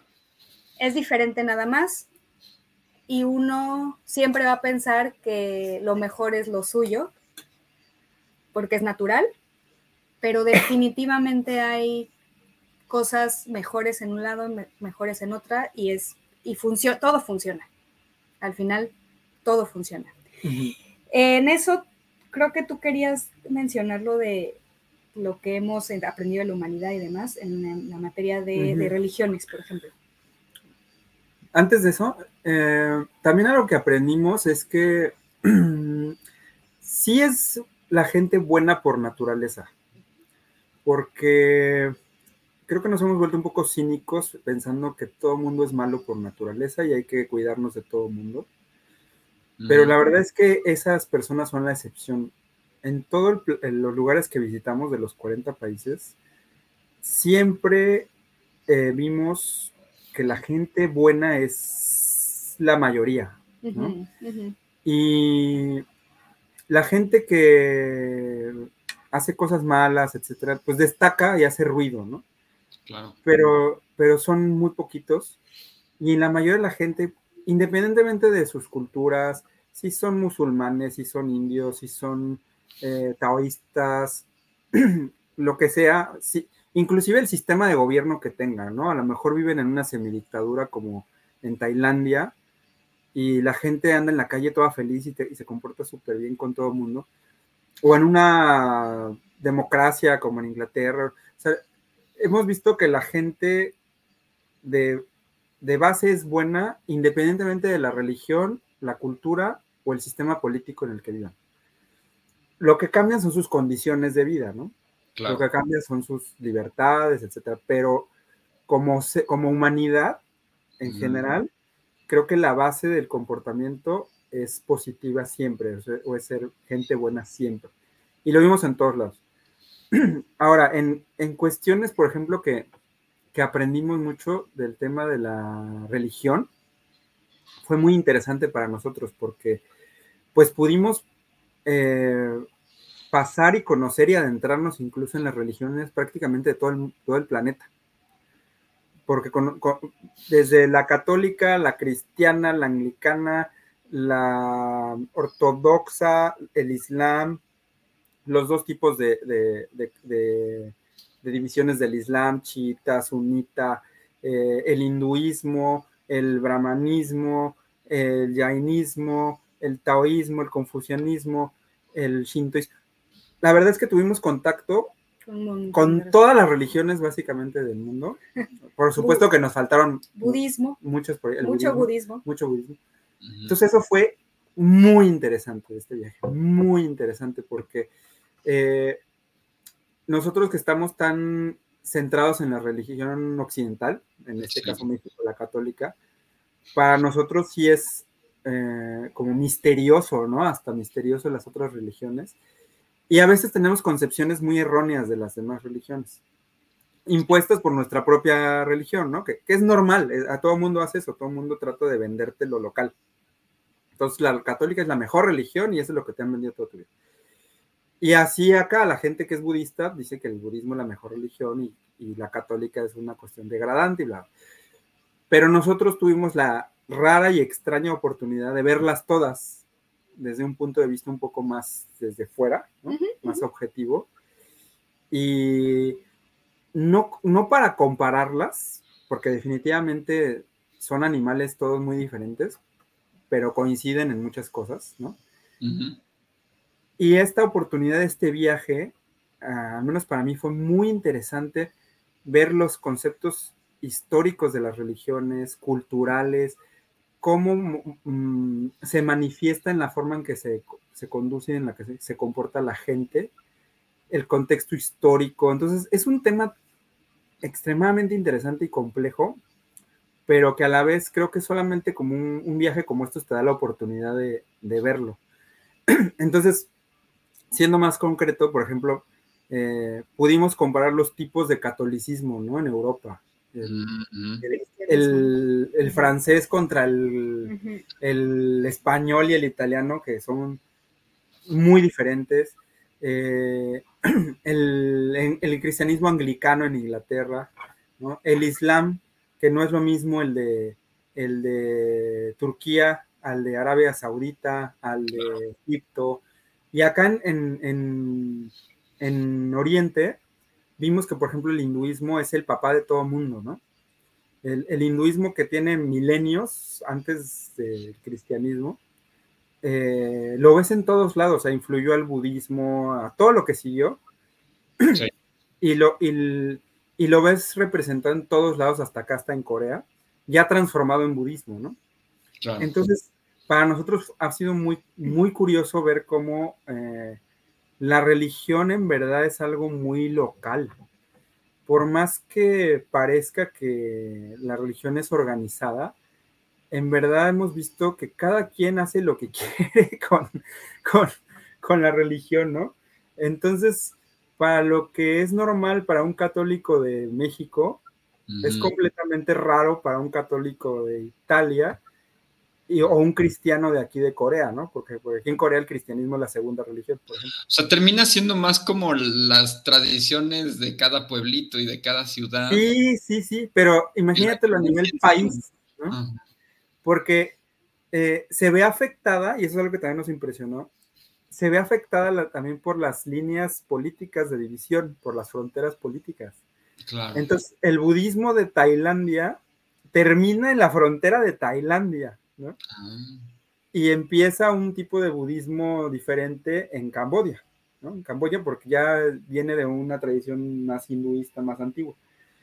Y entonces es, es- ese tipo de cosas son muy curiosas porque vimos que cada quien hace de su religión lo que quiere y la transforma en lo que quiere. Normalmente la regla que hemos visto es que la utilizan los gobernantes para controlar a la gente. ¿no? Entonces, todos esos cambios, todas esas manipulaciones, todas esas diversificaciones de la misma religión, hemos visto que vienen en función de los gobernantes. Bueno, de hecho, de hecho, lo que hemos visto en la historia es que no hay ninguna religión importante que no haya sido oficializada por un gobierno. Ah, correcto. correcto. Ah, claro. Sí, sí, sí. Sí, Mm. siempre la religión la, la hemos visto que es parte de la política, ¿no? Y parte importante. Ahora cada vez, tal vez menos, ha ido perdiendo eh, poder la religión por sí misma, pero eh, sigue muy arraigada en, en todas las culturas. Pues yo siento que entre comillas, ¿no? Porque tienes, por ejemplo, eh, Putin invadiendo Ucrania, impulsado por el líder de, de su, de su cristianismo ortodoxo, y, y luego Sí, sí. los gringos diciendo, nosotros defendemos a Ucrania porque, y luego mencionan también a su propio cristianismo, o sea, es Sí, sí, sí, sí, sí. Y, y cuando se están entre países musulmanes peleando, ¿no? Dices, bueno, ¿y a quién, a quién le hace caso Alá, ¿no? ¿A Ajá. quién, a quién, quién le reza más fuerte o cómo, cómo funciona? Entonces, definitivamente algo que nos dimos cuenta es que eh, esta idea de, la, de las religiones en verdad no, no existe o no es tan real. En verdad la, la religión es una cuestión muy local, muy focalizada. Inclusive dentro de países se comportan diferente. En México lo vemos, ¿no? O sea, Sí, el, lo- guadalupanismo es una cosa loquísima. Y luego si te vas a cada una de las regiones, la forma en que Sí. Cada festejo se realiza y todo, a veces por pueblito va cambiando. va cambiando. Entonces, eso en este viaje lo pudimos vivir, que es, que es muy, muy interesante. Eh, al ir a los templos, a- al ir a los, este, a, a los, ver los festivales, ver diferentes ritos. Y, verlo, verlo en verdad, porque una cosa es lo que tú lees, o sea, de que tú, tú le pones en, en- en internet, buscas budismo, Sí, y, y lo que tú lees del budismo es una cosa, y lo que tú ves Es en un otra templo completamente. es totalmente distinta, y depende a dónde vayas. Sí, Porque, sí, sí. porque, por ejemplo, acá, lo que es eh, Japón y Corea, a ellos les llegó el budismo desde China. ajá, ¿Cómo funciona? Es que el budismo se originó en el norte de India, sí. de hecho, eh, lo que hoy es Nepal, se Ujú. origina ahí el budismo.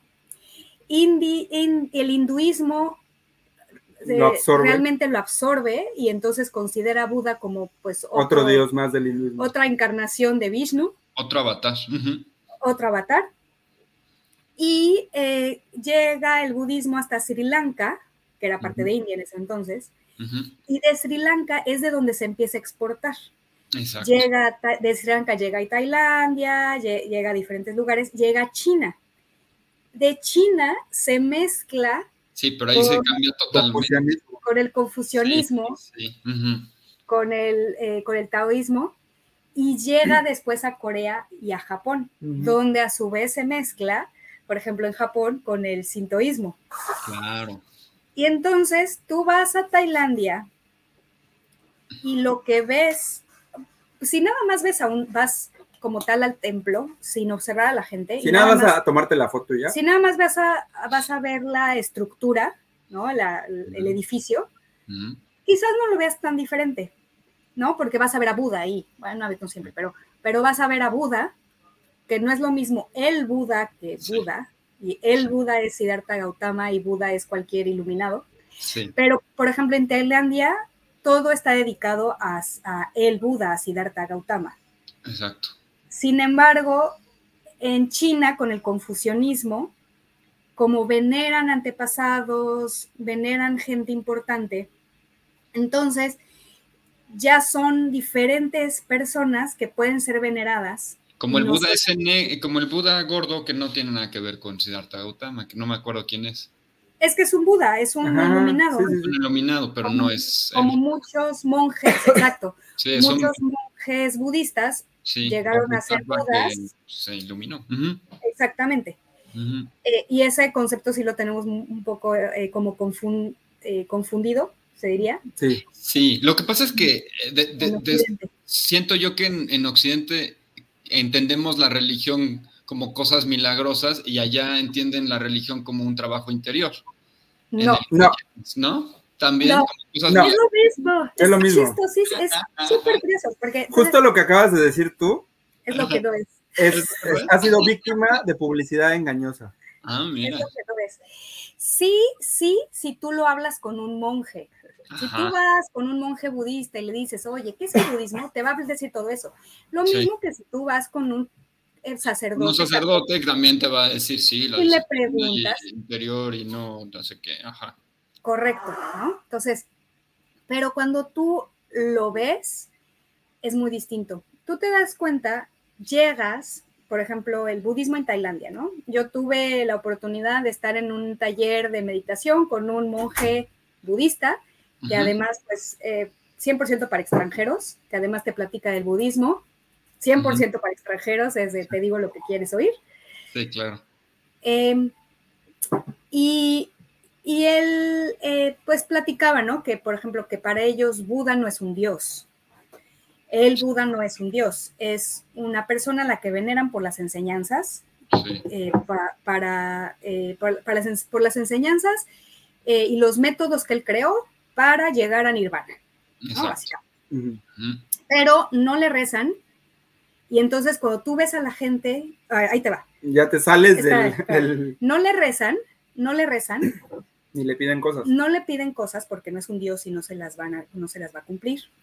Pero tú vas al templo Ajá. y tú llegas al templo y ves a la gente que entra al templo y se arrodilla y se levanta, y se arrodilla y se levanta, tres veces, se arrodilla y se levanta. O dos. Y luego se queda sentada y empieza a Pedir res- cosas. res- recitar, no sabes qué está diciendo. Empieza a recitar cosas, Sí. termina de recitar las cosas, se levanta otra vez tres veces, se arrodilla, se levanta tres veces, deja dinero y se va. Claro, es igual que estarle rezando a la guadalupana. Ajá, es lo mismo. Entonces, se supone, se supone que en realidad lo que le estaba pasando es que a la hora de, de, de hincarse estaba eh, presentando respetos, ¿no? No, no, no le estaba eh, eh, realmente adorando, no es adoración, es presentar respetos. Y luego a la hora que estaba recitando, o, estaba recitando las enseñanzas de Buda y no le estaba rezando. Sí. En teoría, la realidad, y cuando da dinero, bueno, pues es porque, no sé, Porque mantener para- el templo. para mantener el Es templo. lo mismo, y si quieres seguir la técnica del Buda, pues mejor siéntate en tu cuarto y, y haz tu trabajo y ya, no necesitas ir al templo, nada. Correcto. Ujú. Y eso lo vas, lo ves y te vas a, a- a Japón y vas a Corea Lo mismo, en el shintoísmo. y ves exactamente lo mismo y la gente se comporta igual. Nada más que lo chistoso es que con la influencia china son, además en Tailandia también, pero acá son mucho más supersticiosos. Entonces, hay muchas cosas eh, que es muy curioso porque cosas que para nosotros también son como absurdas, como el pajarito de la suerte que saca tu papelito en el, y te lo da, y entonces ya lees lo que, la suerte. Ellos son muy supersticiosos en ese sentido, entonces no tienen pajaritos de la suerte, pero tienen unas Un palitos bote con palitos. que lo agitan en el templo y el palito que salga es el de la suerte. Es la suerte del día de hoy. Entonces, en todos lados es, es exactamente lo mismo. O sea, sí, sí, eso es algo que, inclusive en, en- en el Islam, en todas las religiones, eh, por muy eh, loables que se vean en papel, acaban siendo lo mismo, todas igualitos en, en superstición y pedir cosas. Y Sí, porque al final la naturaleza humana, pues es esa. O sea, es esa la naturaleza. Y, precisamente- para que todos estuvieran allí. hablando, hablando de- de- del tema, ¿no? De que de, de qué aprendimos de, la humanidad. Aprendimos eso, que, que en todo el planeta la religión es la misma. Es exactamente la misma religión en todo el planeta, Qué curioso. que se reduce a superstición y pedir cosas, Sí. porque en todas es pedir cosas. Y no, y no, no quiero decir que esté mal, ¿eh? Sino que así es. Sí, no. pues, eh, en Star Wars hay Es la naturaleza Jedi. humana. O sea, no pueden ser todos Jedi. Entonces, es, eso, eso, concluyendo esta parte, eso es lo que aprendimos, que hay una sola religión en todo el planeta. Nada más que se, se manifiesta de diferentes maneras dependiendo del contexto político, sobre todo político, de cada lugar. Oye, y eso de que hay una sola religión interpreta, eso me lleva un poco al, al Islam, de lo que hemos aprendido del Islam. Hemos tenido el, el- el Islam, dependiendo del país, hay países donde son muy abiertos a platicarte, sobre todo extranjeros, a platicarte sobre el Islam. Eh, nos ha tocado mucho, nos tocó mucho en Turquía y en Malasia. Mm, En Malasia es como, ven, ven a la mezquita, no importa que andes encuerado, yo te pongo tu bata para que puedas entrar. Ah, mira. y este y te platico, te platico de la mezquita, te platico de lo que es la religión y como que tienen una política en Malasia de tratar como que de cambiar la imagen del Islam ante el mundo occidental. Ay, qué sobre bueno. todo lo occidental. Entonces tuvimos la oportunidad de, de platicar con, con varias personas eh, eh, musulmanas, en especial con un señor con el que, que estuvimos como dos horas platicando, Filosofando. y nos contaba él que, por ejemplo, o sea, nos- él- el Islam eh, se considera como la evolución del cristianismo, cristianismo. del cristianismo, porque de alguna manera sí es. Cristo para el Islam es un profeta. Ujú. Ellos no lo consideran un dios, sino un profeta. Para ellos Dios es nada más uno y Dios, Dios es Dios y no hay esa confusión de que si hay más de Dios que no es Dios, porque de la Dios. Trinidad y todo ese relajo. Ajá. Exacto. Para ellos es Dios, nada más es uno y todos los demás son profetas. Nada más que Cristo no fue el profeta último, sino fue El penúltimo. el penúltimo y fue Mahoma, ¿no? Pero ellos tienen un mapa, está buenísimo, pero incluso te enseñan su mapa, de cómo inicia todo, dónde está el judaísmo, dónde está el cristianismo, dónde está el islam, y, y todo hace sentido. Ya es, para ellos es, y tienen este lema de un Dios, un mundo, no me acuerdo qué otra cosa, como de unidad, de Ah, que qué ellos dicen es que todos somos uno y realmente no hay necesidad de separarnos, solamente creemos en diferentes cosas, pero en realidad al final todos creemos en un solo Dios y eso nos une. Y es un mensaje bien diferente al que normalmente pensamos que es del Islam. Sí. Eh, y es un mensaje bonito. Digo, nada más que después ves Ves cómo se comporta en la vida real cómo fuera funciona. del y dices- templo. Y luego tratan de justificar el tema de por qué a las mujeres las echan a un corralito al fondo No, pues no hay manera de justificar. eh, y las, las cubren de manera ya indiscriminada, o sea, ya de cabeza a pie. sí, nada más que se van los ojitos. Bueno, ese, ese ya es el, el extremo, pero el no extremo es que no se vea el pelo y que no se vea Ah, ni de- sí. Desde aquí hasta acá, pero ni siquiera que se fuera la forma eh, del cuerpo, ni siquiera. Depende, en Turquía sí se puede ver la forma del cuerpo, en Malasia ni la forma del cuerpo. No, nada. O sea, es una pata así. Eh, y la verdad es que obvio, mm, no hay manera de explicar bien, bien de dónde salen eh, ello para ellos, cuál es la lógica detrás de eso. Obvio te lo, te lo tratan de justificar, pero bueno. En realidad, ¿de dónde sale? De, eh, sus- de su cultura, de la cultura cuando empezó el Islam, que eran beduinos, eran beduinos, era gente del, Del desierto. del desierto, la mujer era mercancía para esas personas y ahí nació el Islam. Mm, Entonces, si bien el Islam ya no considera a la mujer mercancía porque no la vende, porque es ilegal, claro. en origen eso se consideraba. Entonces, sí ha evolucionado hacia algo mejor, pero si entendemos de dónde viene, Sí, pero la idea de alguna manera sigue allí. por supuesto.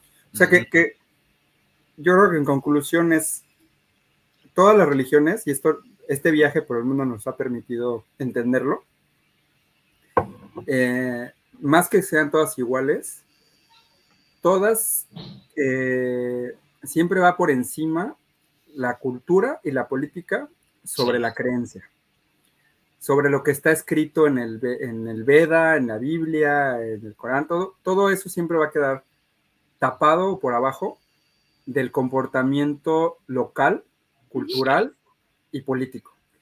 Sí. Y a lo mejor es algo que, que ya sabíamos, ¿no? O que, o que Intuyes. intuyes, pero lo, ya verlo en cada país es algo fascinante y, y muy, muy interesante, sin juzgarlo, ¿no? Sin, sin- nada más es, así es, y así es Mm. la humanidad en, en- en general. Sí, pues sí, sí, es, es mucho más fuerte la tradición que la filosofía, por decirlo así, ¿no? O que el trabajo. que-. Exacto, exacto. Ahora, eh, otro, otro, otro eh, Sí. gra- gran tema que, lo que, enten- que hemos entendido es ya un tema menos filosófico, eh, espiritual, Ujú. Y es el tema económico. Mm, que básicamente es que el crecimiento económico no necesariamente significa crecimiento social, O bienestar. bienestar, claro. y que no está ligado eh, tampoco con un tema de pobreza o no pobreza poblacional. Mm, que eso también medio lo sabíamos, pero me imagino que ustedes ya lo vieron de una forma mucho más clara. Sí, Sí, porque hemos podido Súper prósperos, precisamente un montón de pobres, ¿no? Y otros que están medio amolados, pero todos bien. A ver, cuéntame. Sí, y, y el viaje nos ha permitido con- contrastar países y contrastar culturas y platicar con la gente, ¿no? Y la verdad es que la plática que tienes con un chileno sobre el tema económico y la plática que tienes con alguien en Kenia, ¿no? Es, te abre mucho los ojos sobre eh, el tema económico más hacia el humano y no a la macroeconomía, ¿no? Sí. Porque en México y en todo el mundo lo vemos como en las noticias y que si el PIB y que si no sé qué y bla, bla, bla. Y todo se oye. La bolsa. pero ya cuando lo aterrizas y platicas con la gente, es muy diferente, en verdad. Y entonces ahí ves que el, tema económico o macroeconómico está muchas veces muy desligado, desconectado, desconectado de la gente a nivel de tierra, ¿no? Sí. Y, y, sí platicamos mucho de estos temas con, con quien se dejaba o quien, con quien podíamos. Pues tuvimos pláticas muy interesantes con gente en, en Argentina, que está ahorita pasando una situación terrible, sí, en, en Kenia, en, en Europa, en todos lados, ¿no? Y algo muy interesante es que, sobre todo, yo creo que lo aprendimos más que nada acá, en Asia y en el sureste asiático, es que todo depende de los líderes, los líderes que tienen. En verdad no depende ni de la ideología, ¿no? Porque nos han venido mucho el tema este de que la izquierda y, la derecha, contra izquierda y todo eso es puro, pura historia. ¿no? Y no sé qué. Y lo que hemos visto es que, que eso da igual. Sí. Ajá. Eh, no son más que camisetas que le venden a la gente Mm. para que se las ponga y sean parte de un equipo, ¿no? Sí. Y que sea el equipo que esté en el poder. Pero fuera de eso, no, no, tiene ningún fondo. En verdad, la gente no le interesa si tú eres de izquierda o derecha, lo que le interesa es si su colonia va a mejorar o no.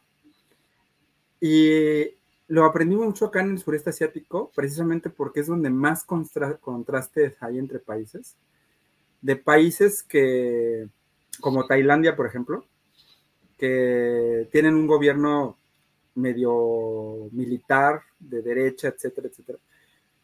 Y el país le está yendo muy bien y avanzado, etcétera, y con todos sus problemas, ¿no? Y luego vas a Vietnam, que tiene un, gobierno semicomunista, porque en verdad pues ya no hay gobiernos comunistas, pero semicomunista, y ves cómo ha avanzado tecnológicamente el país y socialmente y y que se está convirtiendo en una de las economías más eh, eh del, sureste asiático.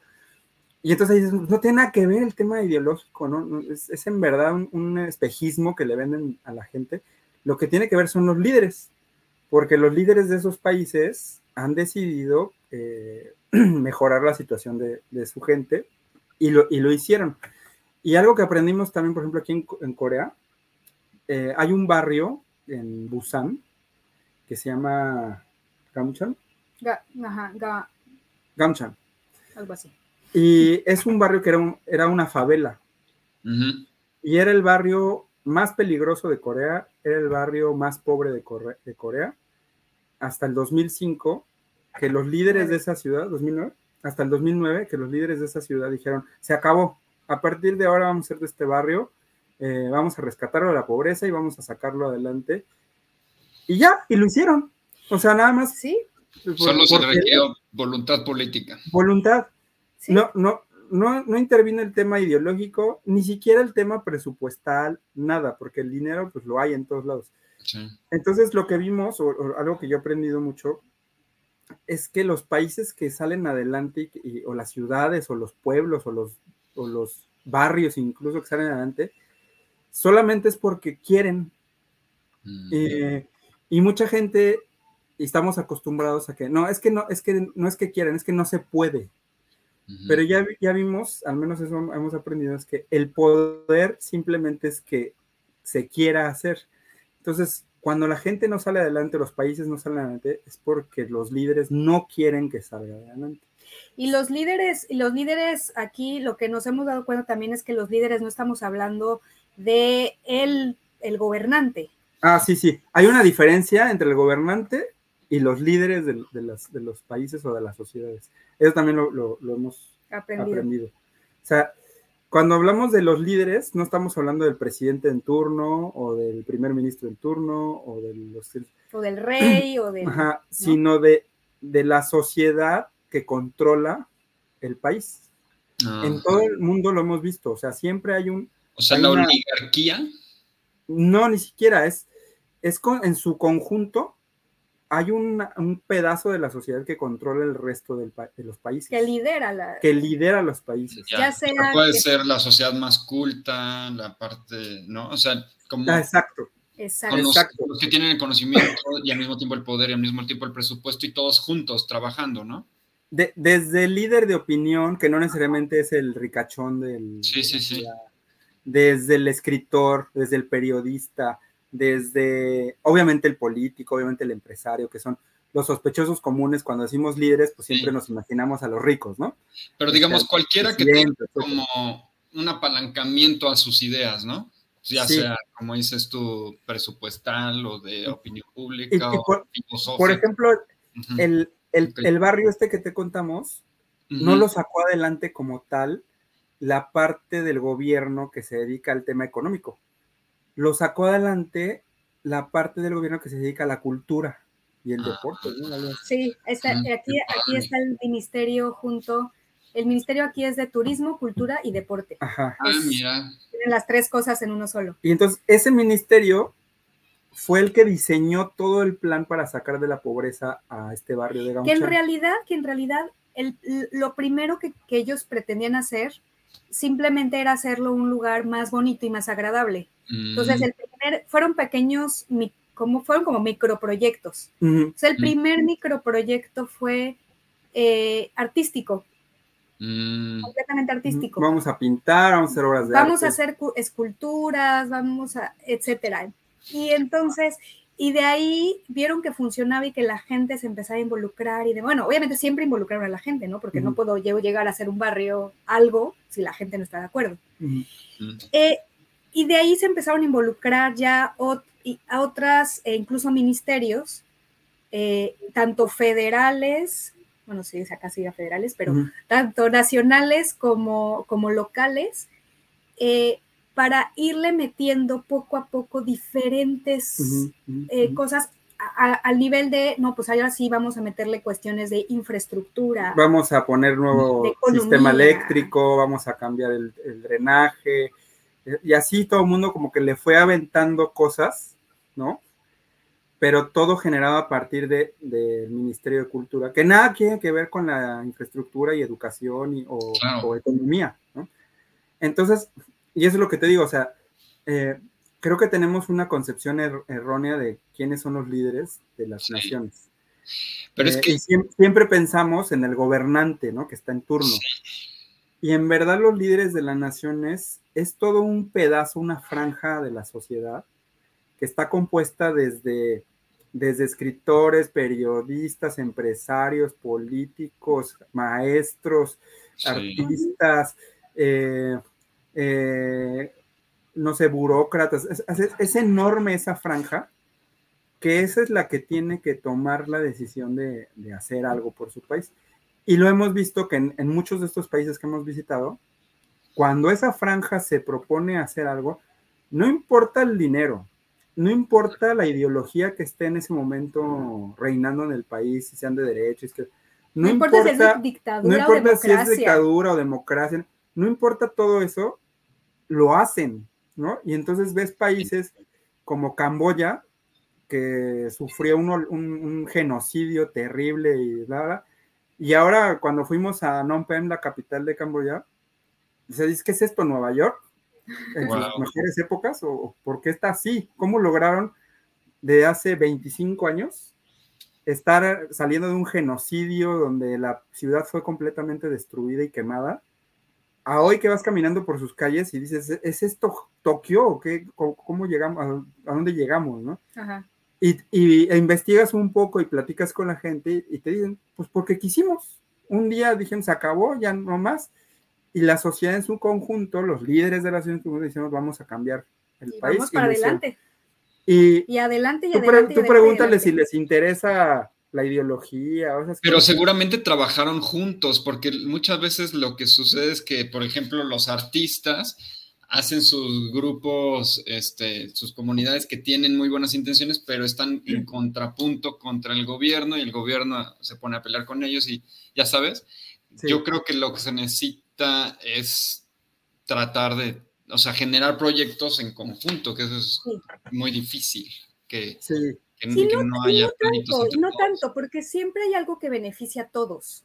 Y, y yo creo que en algo que que todos debemos de quizás de aprender y sacar provecho es que siempre hay la manera de que sí beneficie a todos, incluyendo al gobierno. O sea, porque tú sabes lo que le interesa al gobierno, ¿no? Y creo que es de las cosas más transparentes que hay, ¿no? Tú sabes lo que le interesa a ese político, a ese, lo, quien sea, quien está ahí en ese momento, sabes lo que le interesa. Entonces, no le propongas algo que no le interesa en absoluto. Sí no, no te vayas a la extrema, no te vayas a ser completamente irracional y montarte en tu burro y no salir de ahí. Porque nunca, nunca pasan las cosas. Nunca va a avanzar. Entonces, eh, sé paciente. Es, lo que tú dijiste, como, que estas sociedades que hemos visto, ¿no? Estos ejemplos que hemos visto, porque hemos visto ejemplos a nivel país y hemos visto ejemplos a nivel barrio, como el que te conté hace un momento. Y en todos, la característica que los une es que llegaron a un compromiso las élites o, los, los, líderes de esos lugares a ceder cosas. O sea, a lo mejor yo quiero que todo sea azul. Ah, pues yo quiero que todo sea café. Bueno, a ver, ok. No todo, ni todo café, ni todo azul, ¿no? Entonces, y llegaron a un compromiso donde todos sacaban algún tipo de beneficio y se hicieron las cosas. Entonces, eh, eso es algo muy interesante que nos ha cambiado mucho la forma de ver a la humanidad gracias a, que lo hemos podido ver en este viaje, porque obviamente el viaje nos ha dado esa, esa oportunidad de visitar diferentes lugares con diferentes tipos de organización, diferentes tipos de política. Diferente historia. Historia y todo. Algunos colonizados, otros no colonizados, que nos encanta echar la culpa a la, a la colonización. Pues, es que el papel de víctima es re bueno. Maravilloso. sí, es maravilloso. Sí, sí, Pero sí, no, o sea, creo que, creo que hay que reconocer, o sea, es bueno reconocer la historia y es bueno saber la historia. Sí. Eh, eh, por ejemplo, Pero hay que trascenderla, hay que Exacto. pasar de eso, porque si no, no, hay manera. Es como una persona, es como la, a nivel macro somos iguales que individualmente. Sí, no te vas a quedar todo el rato, es que me pegaron en la primaria, o sea, ya, justo, es justo, me pegaron en la primaria, me pegaron en la primaria y por eso ahora estoy en la calle. Sí. sí. sí, o sea, te pegaron en la primaria, está muy, muy mal eso. Sí, qué feo, pero pues ya. Pero el hecho de que te quedes en eso no hace que no avances. No avances. Sí, de hecho eso muchas veces te da más fuerza, o sea, si, lo aprovechas, puedes proyectarte mucho más allá gracias a los aprendizajes que tuviste en los momentos duros y eso lo puedes ver en muchos países de, Asia. Por pero, pero, en realidad es, un, es, un, pretexto, en verdad. Sí. Es muy interesante también cómo se comportan muchos países de manera más colectiva que, otros, ¿no? Creo que haciendo una crítica a la mejor a, México, somos muy individualistas en todo. Mm. ¿No? Siempre es como, ya sabes el, tema este de la cubeta y los cangrejos, ¿no? Sí. Ya que, ya que yo, yo siempre estuve en contra de esa analogía de la cubeta de los cangrejos, pero ya que conocí muchos de estos países que han salido adelante, eh, la verdad ahora repensándolo creo que sí es real, es muy real esa, esa, analogía de la cubeta y los cangrejos, porque somos muy individualistas. Y acá estas sociedades, sobre todo en Asia, eh, tienen un pensamiento más colectivista. Y cuando digo colectivista, no me refiero a que sean socialistas o comunistas o, o, como vemos a China, sino que más bien colectivistas es que exigen sus derechos de manera colectiva y exigen resultados de manera colectiva sin importar sus diferencias, ¿no? Entonces, por ejemplo, en, en, en Japón, cuando cambiaron eh, después de la Segunda Guerra Mundial, el milagro japonés vino de un conjunto de, de que la sociedad, en- de manera colectiva, sin importar que unos estaban a favor de- del control de Estados Unidos, porque Estados Unidos controló Japón durante muchos años, Sí. este, y otros estaban en contra, todos se juntaron para pedir lo mismo, resultados. ¿no? Qué padre. Y, y otras sociedades como en Vietnam igual, Ujú. donde el Partido Comunista sigue gobernando desde hace no sé cuántos años ya, 60, 70 años, Wow. eh, la gente se junta, la gente que piensa de una manera y de otra, para exigir resultados de manera colectiva, sin importar sus diferencias. Y, y mucho de las diferencias ideológicas las dejan para el, el cafecito de la tarde, ¿no? Ajá. el domingo. Pero el día que hay que exigir que haya agua corriente o que haya buen internet, ¿no?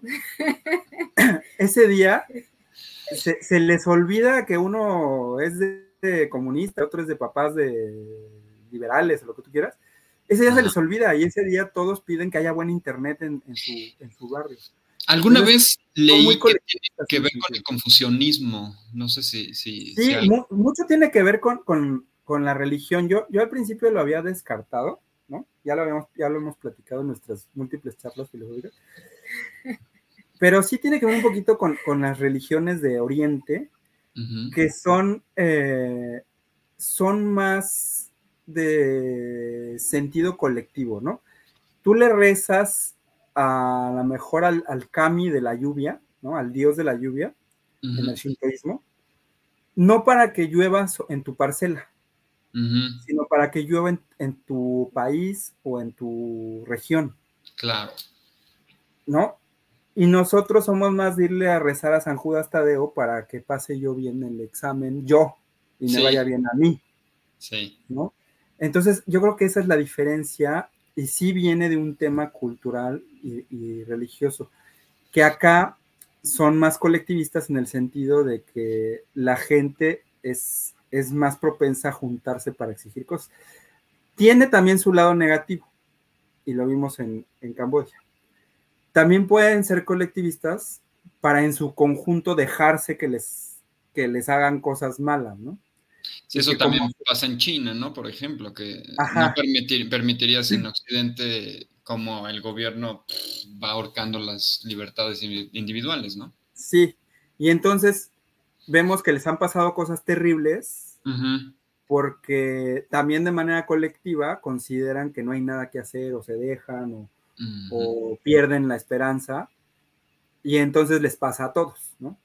Entonces también tiene, tiene, tiene su lado negativo, por, por supuesto que es las sociedades que han encontrado ese equilibrio entre individualismo y colectivismo a la, a la hora de exigir resultados, que es el, el- el tema, son los que hemos visto que han logrado salir más adelante.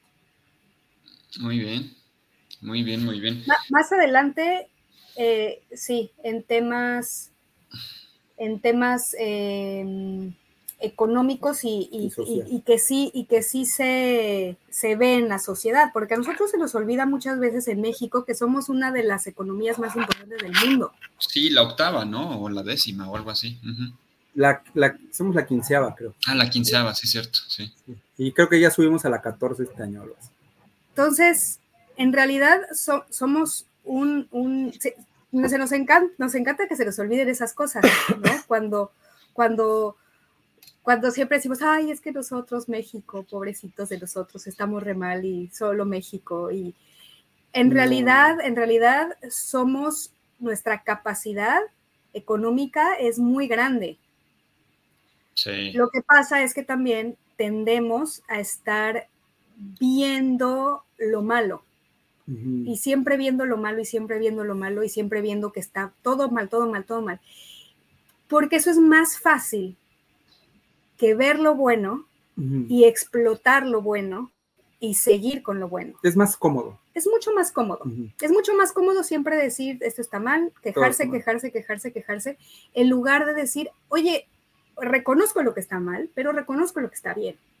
Y el reconocer que, es, que, que, que México tiene, tiene el potencial no es el potencial no significa que es algo que no se está aprovechando, significa que es una condición, no es negativo ni es positivo, es una Sí, condición que tiene el país.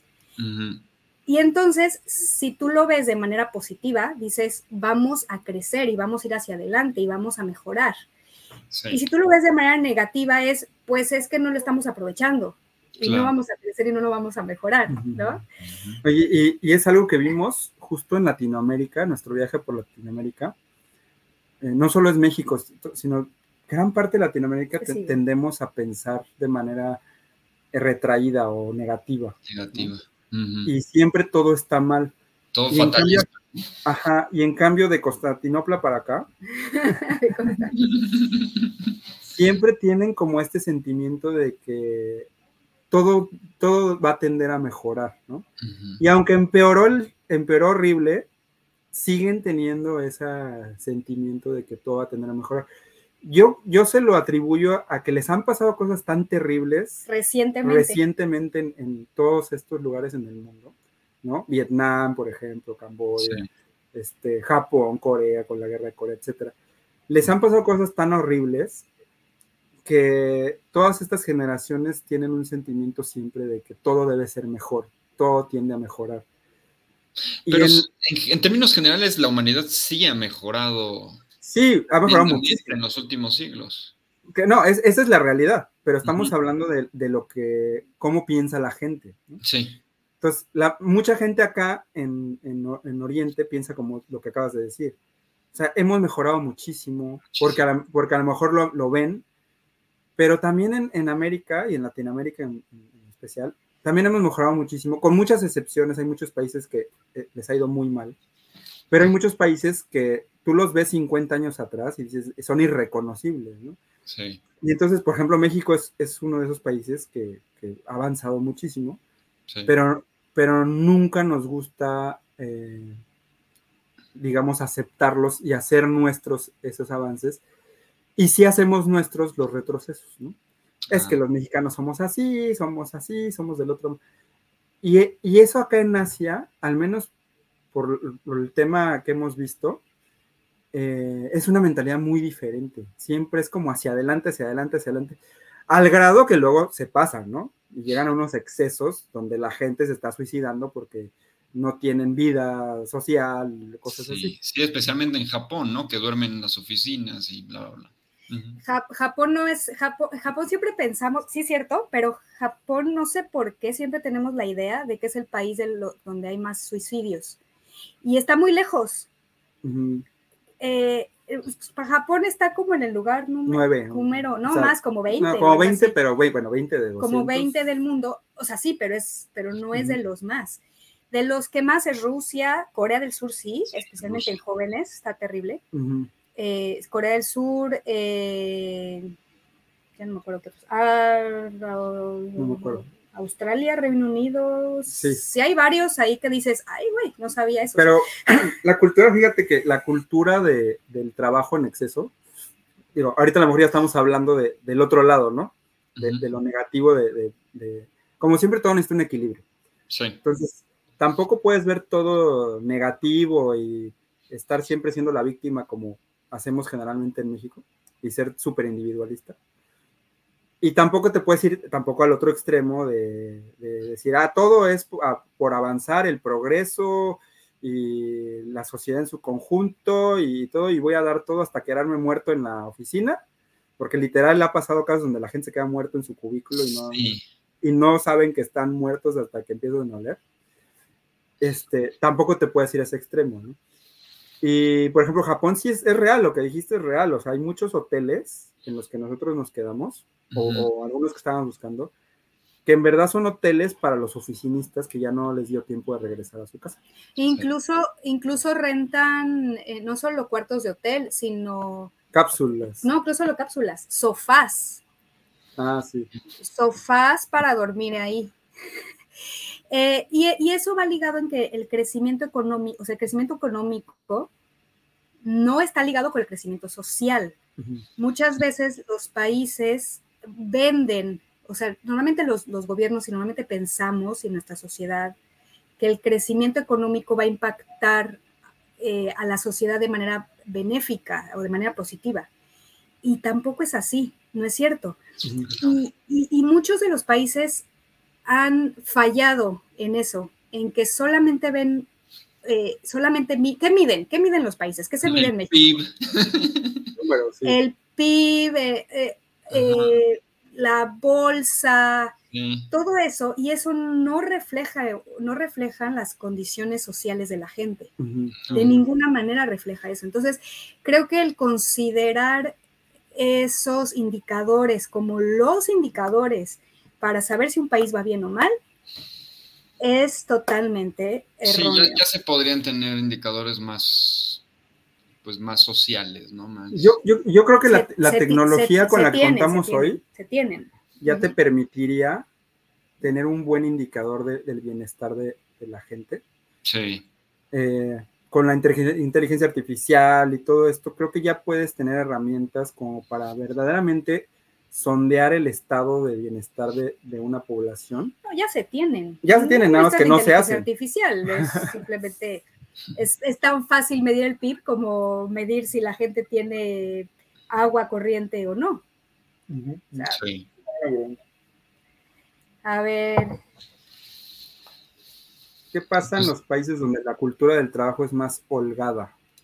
¿Terminan siendo mejores en productividad? No necesariamente. No, fíjate que como todo en la vida, siempre el equilibrio es lo, más importante.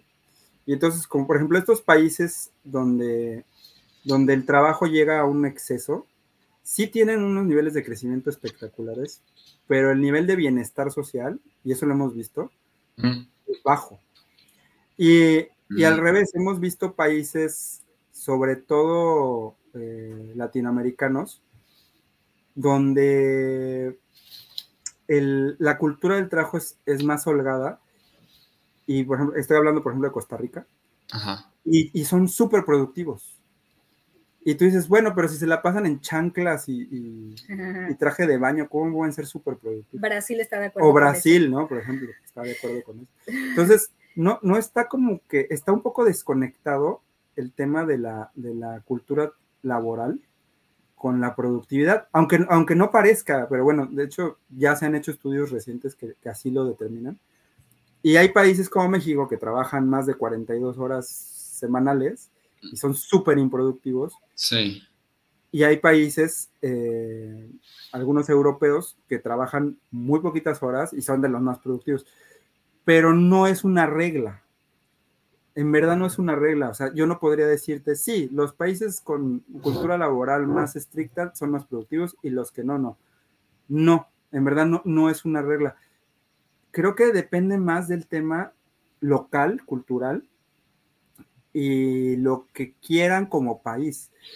Hay países que se, se propusieron, vamos a crecer y vamos a irnos al primer mundo a saltos agigantados, sin importar que nuestra población se esté suicidando, ¿no? o la felicidad de la gente. O vamos, vamos a darle, sí, que, que todo el mundo esté más cómodo eh, y que haya mucha eh, productividad, pero no importa que tanto contaminemos el mundo y todo ah, plástico. todo eh, plástico, no importa, fin. Entonces, en verdad, en verdad es un, es un tema muy curioso porque ya que lo, lo hemos visto en tantos países que hemos visitado, no hay una respuesta concreta para decirte esta es la fórmula mágica.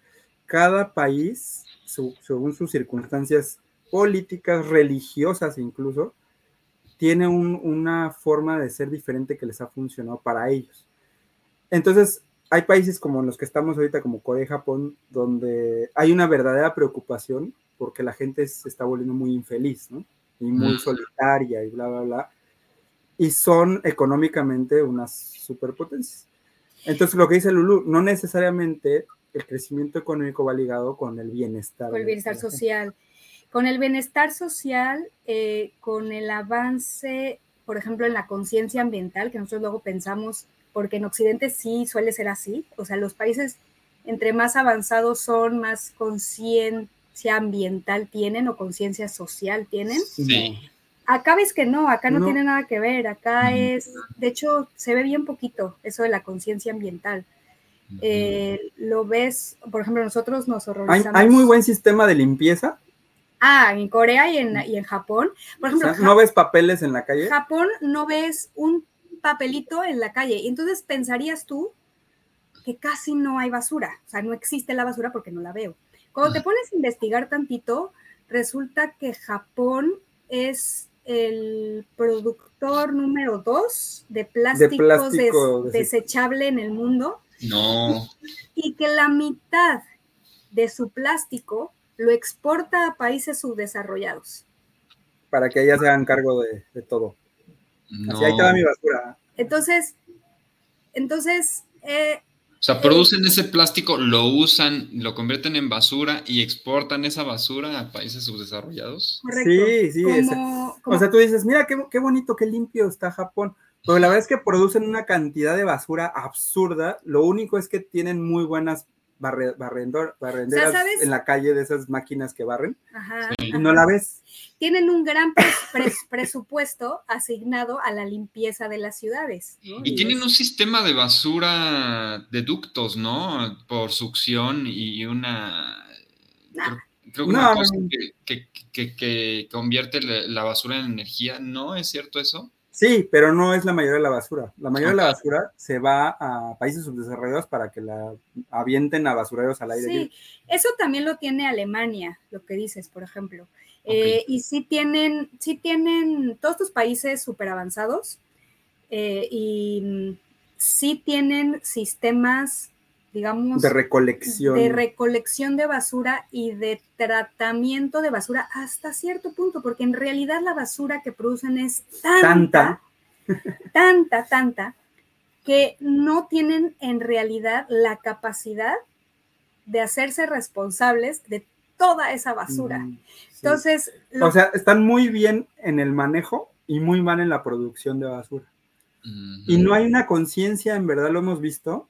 Aquí la gente no, aquí no. No, no, tú vas al súper o vas a la tiendita de la esquina, al Oxxo de acá, que están por todos lados. No Oxxos, pero 7-Eleven, por ejemplo, está por todos lados. Y compras una manzana y te la embolsan. Compras otra manzana y te la vuelven a embolsar. Y entonces, en lugar de llevarte una bolsa con cinco manzanas, te llevas cinco bolsas con cinco manzanas, ¿no? O sea, esto- estoy diciendo un Y ejemplo todas se las absurdo. meten en otra bolsa. Ajá. O abres un chocolate, la otra vez me impresionó. Ay, no. Abres unas galletas y vienen adentro de la bolsa, viene otra bolsa que adentro trae otra bolsa, que adentro trae una tarimita de Una de charolita. de, plástico. plástico. con cada galleta individualmente puesta.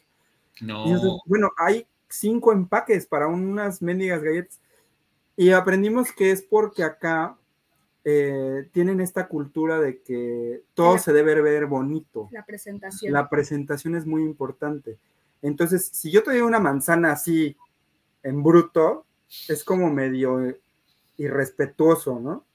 Entonces te la tengo que poner en la bolsita de en la bolsita de celofán con con un moñito y que se vea muy bonita, y te la entrego así la manzana y te vas a ir muy contento.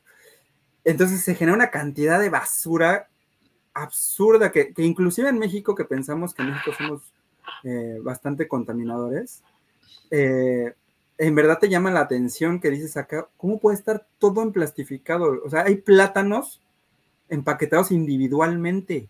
Ay, no. di- Dices, eso no puede ser, ¿por, por qué? El, naranjas, ¿no? La naranja trae su propia envoltura Natural. natural. biodegradable, orgánica. Y la verdad es que no hay interés, o sea, la gente no, ni siquiera como...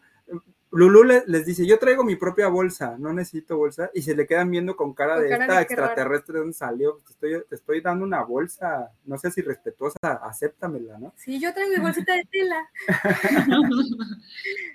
fea, pero, fea, fea, pero funciona. Y este, sí, y, y la otra también que hemos aprendido es que, que teníamos la idea de que la delincuencia está ligada con la pobreza. O sea, Ajá. a más pobreza, más delincuencia. Entonces tú vas a un país como India y vas a decir, me van a saltar cada tres cuadras. Y Sí. no. Y No. no. La India, por ejemplo, para nosotros fue, fue una experiencia totalmente, eh, totalmente rara, quizás, Ujú. eh, en el sentido de que eh, es bien seguro para los turistas. Sí. bien seguro. Tú puedes andar en la calle con tu mochila de, ya sabes, bien turista, bien turista, con cosas, no sé qué, la, la. Todo el mundo te ayuda. Eh, hay mucha pobreza a la vez por todos lados. Y nadie, a menos, digo, te quieren ver la cara y eso, pero son como cosas como, Se quieren cobrar sobreprecios y cosas Sí. así. ajá, pero, Pero no eso te, pasa en pero no te van a saltar, Pero no te van a saltar. no Ajá. te van a saltar.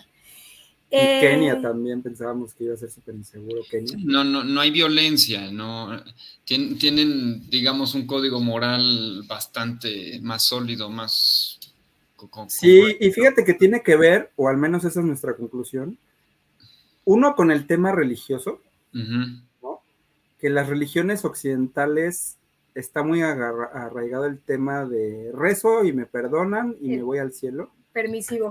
y ya todo La- lo que todo lo que hice se, se queda sin consecuencia. La confesión, así de ¿No? lo confieso Voy, me confieso y ya estoy del y otro me lado. voy al cielo. Y acá, después de Constantinopla, tienen otra, otra mentalidad del tema de la salvación, en el sentido de, inclusive desde el Islam hasta el budismo y el hinduismo, de que no te puedes ganar la salvación si no, si, si no eres castigado por todo lo malo que hiciste antes, Mm. antes, ¿no? Y en el ujú. hinduismo, obviamente, pues si no te castigan ahorita, te van a castigar en la siguiente vida y cosas así. Sí, el karma. Ajá, o en el Islam, ¿no? Que el Islam te- nos explicaron que era no hay salvación si no hay castigo. Entonces, por mucho perdón que, que pidas y por mucha confesión que hagas, si no recibiste un castigo por lo malo que hiciste, no te vas a salvar. Y en, en el budismo, lo, lo mismo, ¿no? Y cosas así. Sí. En, en cambio, en el no. budismo es como la rueda del karma, no es que te vayan a castigar, sino todas las acciones que realizas van, ten- van generando un montón de consecuencias. Es correcto. Van a tener una consecuencia Ujú, incluso a lo mejor, si no en esta vida, en algún momento, ¿no? Exacto.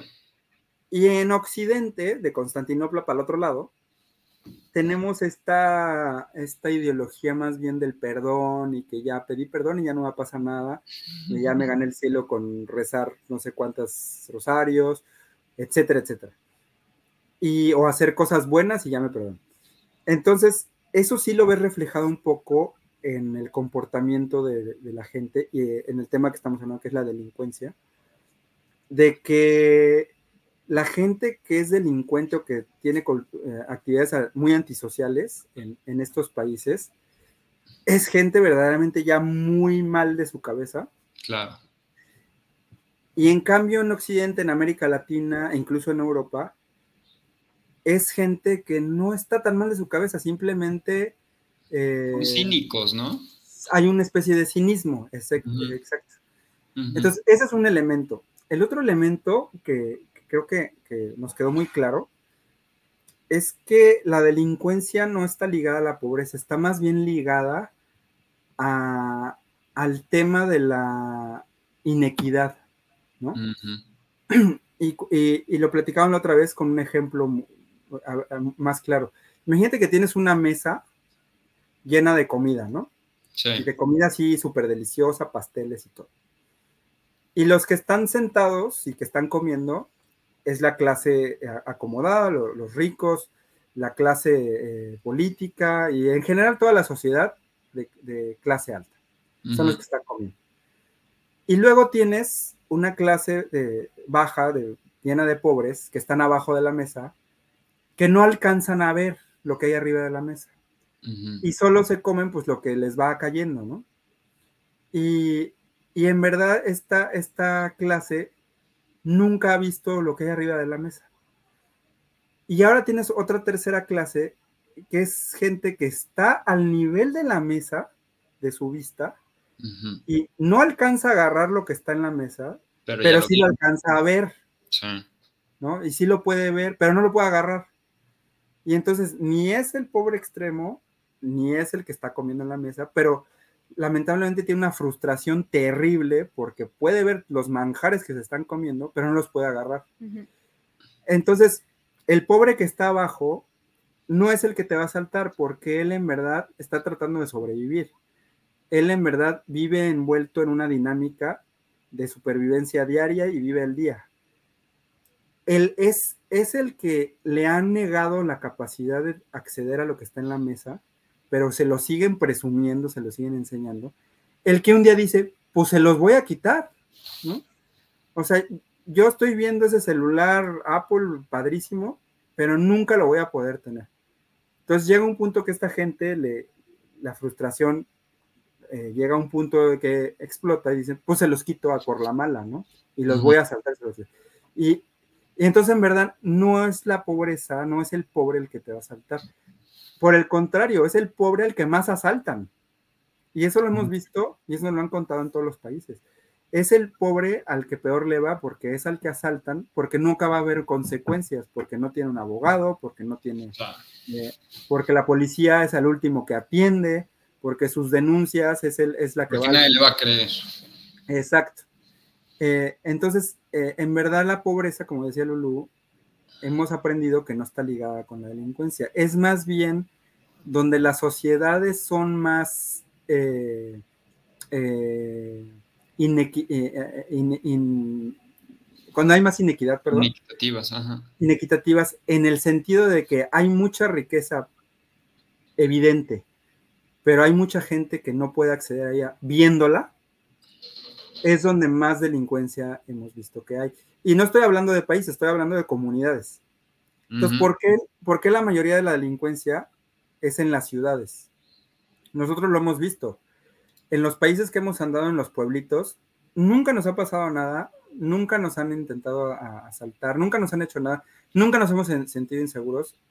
En cambio, tú vas a las ciudades grandes y es donde empiezas a ver que, ay, voy a agarrar mi cartera porque me van, o, inclusive y es donde empieza a ver los letreros, ¿no? Cuidado, hay carteristas en esta estación de metro. Eh, eso lo hemos visto aquí, inclusive aquí en Corea, ¿no? Ah, sí. Sí, y entonces eh, hemos visto que esa, es la, esa es la característica, que es la gente que lamentablemente se va a la delincuencia, es gente que le han estado promocionando cierta expectativa, pero se la han negado para poderla cumplir. Y eso se da mucho en las ciudades. En las ciudades tú ves por todos lados anuncios de Mercedes-Benz, ¿no? Y ves mucha gente que dices, jamás en su vida se va a poder comprar uno pero se lo, han se lo han vendido como que esa es la felicidad, esa es la aspiración, ese es lo que te hace mejor persona, porque no, no solo es que sea la felicidad, es que esa es la forma de ser mejor persona para ti mismo y, para, y en comparación con los demás. Entonces les, les han vendido esta idea que es global, es global, en todo el planeta la hemos visto. Y entonces llega un punto que la gente explota y dice, bueno, pues se lo voy a quitar el Mercedes porque si no nunca me lo voy a, nunca me lo voy a poder comprar porque no el sistema no, no es no, no permite esas condiciones, entonces se los voy a quitar. Entonces, esa es la conclusión que nos ha llevado a, ver que en verdad la pobreza no está tan ligada con, con la delincuencia. Y más en sociedades también más individualistas.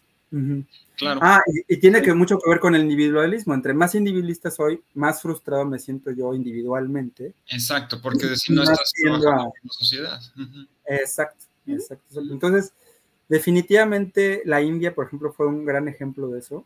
De donde más inseguros nos sentimos eh, fue en lugares de citadinos o urbanos y en cambio en los pueblitos, que verdaderamente eh, es increíble la pobreza en la que viven ahí en la India, que si tú la comparas con la de México, dirías, wow, no, no, había, no había pensado que se podía vivir en cuestiones tan míseras. Claro. Y la gente es espectacularmente amable, buena, se te acerca. Si tiene un así un vaso de agua limpia, porque a lo mejor nada más tienen dos garrafones de agua limpia para la semana, te ofrecen la mitad de uno. o sea, cosas así que dices, no, de verdad, la delincuencia no está ligada con, la pobreza. Sí, obviamente tiene elementos, eso es innegable, pero no es necesariamente así. Y eso es algo que lo, al menos yo ya lo, ya lo pensaba, pero ahora lo he confirmado a través de visitar tantos países con, con con situaciones económicas tan radicalmente diferentes entre ellos. Oigan, pues ya llevamos dos horas y media de programa. y puede dar para más. Nos faltan tres días. ¿Cómo ven que, que, me platiquen así como rápidamente algunas conclusiones que se llevan este, y recomendaciones tal vez bien? Ya, ya, ya tenemos programas sobre eso, pero pues alguna recomendación rápida para quien quiera eh, hacer una locura como la que ustedes hicieron y conclusiones que tengan del viaje y del programa y ya. Mm, pues para nosotros ha sido probablemente, no sé si la mejor o una de las mejores decisiones que hemos tomado en la vida. No nos arrepentimos ni un solo momento. Eh, sabemos que nunca nos vamos a arrepentir. Em, la incertidumbre es, la incertidumbre la hemos hecho parte de nuestra vida diaria y hasta ya nos gusta. Eh, y la verdad es que eh, para los que quieran viajar, no importa, prácticamente no importa la edad, no importa la salud incluso, no importa eh, el, dinero, eh, o sea, no importa, siempre y cuando quieran viajar, háganlo, porque no tienen que irse a viajar por todo el mundo literalmente, no tienen que ir ni siquiera a otro país, o sea, si estás en México, México es una maravilla y México hay como millones de cosas que ver, que hacer, de dónde ir, háganlo, háganlo de verdad, e incluso en otros países, todos los países tienen algo que ver, algo que hacer, algo maravilloso. Por ahí había una pregunta de a dónde, si había algún lugar a donde no regresaríamos y la respuesta es no. No hay ningún lugar en el mundo en el que no al que no regresaríamos porque todos los sitios, todos los lugares son lugares que tienen algo único. Sí, a lo mejor no a, a, simple vista, quizás no a simple vista, muchas veces no se ve eh, porque no tienen un gran monumento o algún gran edificio, pero tienen historia, tienen gente eh, que tiene muchas cosas que contarte.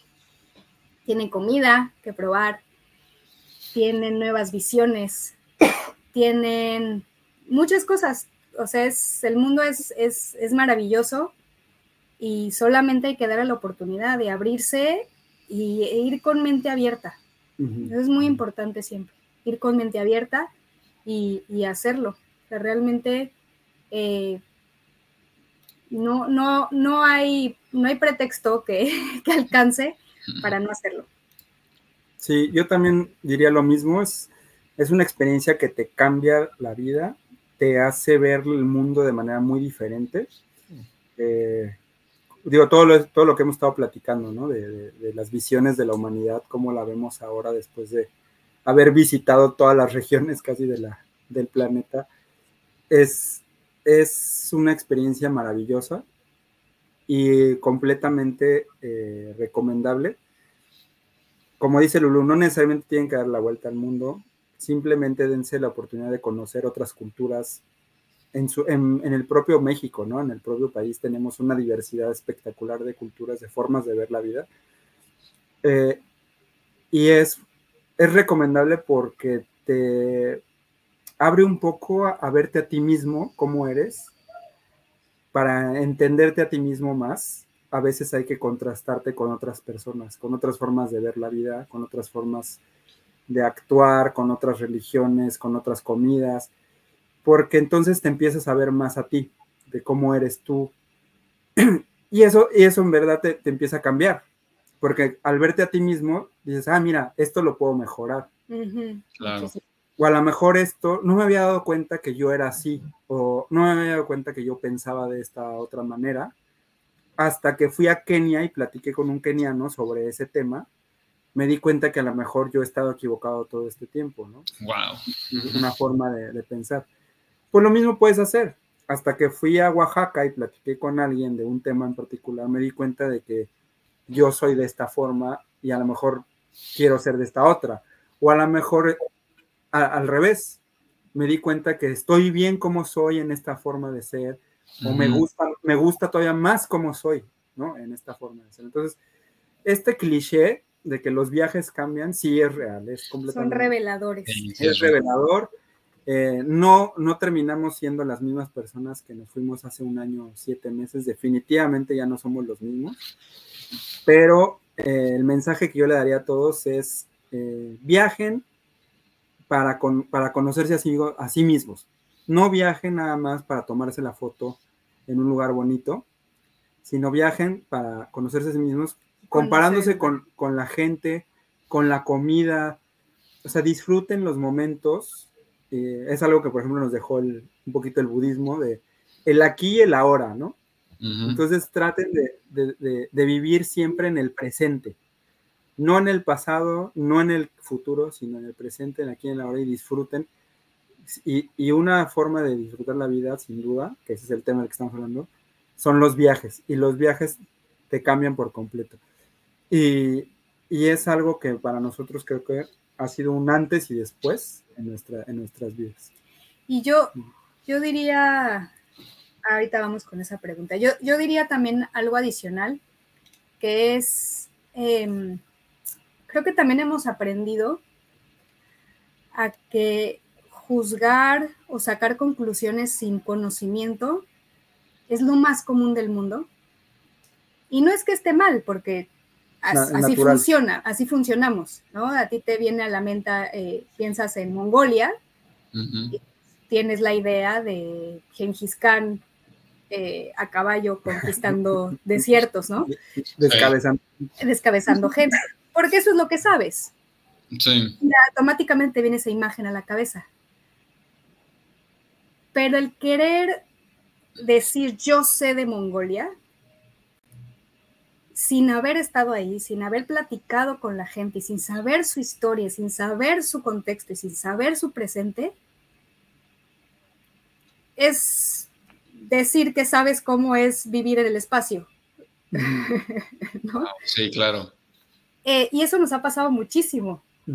Eh, ah, tengo una anécdota eh, buenísima que contar, por ejemplo, que alguna vez en pláticas filosóficas le dije, le pregunté a Alfredo, con el conocimiento que tienes hasta ahorita de las religiones, y si te pusieran a escoger una religión, ¿cuál escogerías?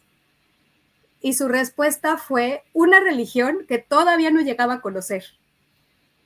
El sintoísmo. El sintoísmo. Todavía no llegábamos, a, mm. todavía no llegábamos a Japón. Claro. Y me dijo, el sintoísmo. Y yo, pero esa todavía no la conoces. o sea, estás comparando algo que sí conoces con algo que no conoces. Y él, no, por esto y esto y esto y esto. Y yo, no, no, esa no vale. Ya después de que conozca el sintoísmo, ya veremos. Fuimos, conocimos el sintoísmo y dijo, no, el sintoísmo no. Mm. pura, es pura santería, básicamente. Entonces, básicamente es eso. Es, es, muy común que creamos que sabemos cosas, pero porque solamente leímos en Wikipedia lo que decía que era, sobre la gente, sobre la comida, sobre lo que sea, y no lo hemos, no tenemos la experiencia. Sí, hay que, hay que abrirse. O sea, es, no, no solo Dunning-Kruger, ¿no? Que, o sea, cuando apenas conoces algo, crees que sabes un montón, te sientes experto y a medida que vas conociéndolo dices... Sabes, es que no sabías nada. Exacto. Y, y, dejando el, el, el, mensaje final, antes de contestar la, la pregunta que me hicieron, no solo es viajar, Fer. También es abrirse a probar otra comida diferente, otra comida a lo mejor inclusive de México, otra comida de otro país, de, aprovechar si, si, conoces un extranjero, platicar con él, exprimirlo. O sea, eh, es, es, va un poquito más allá de viajar. Tratar de entender. Tratar de, abrirte al mundo y a, y a lo demás.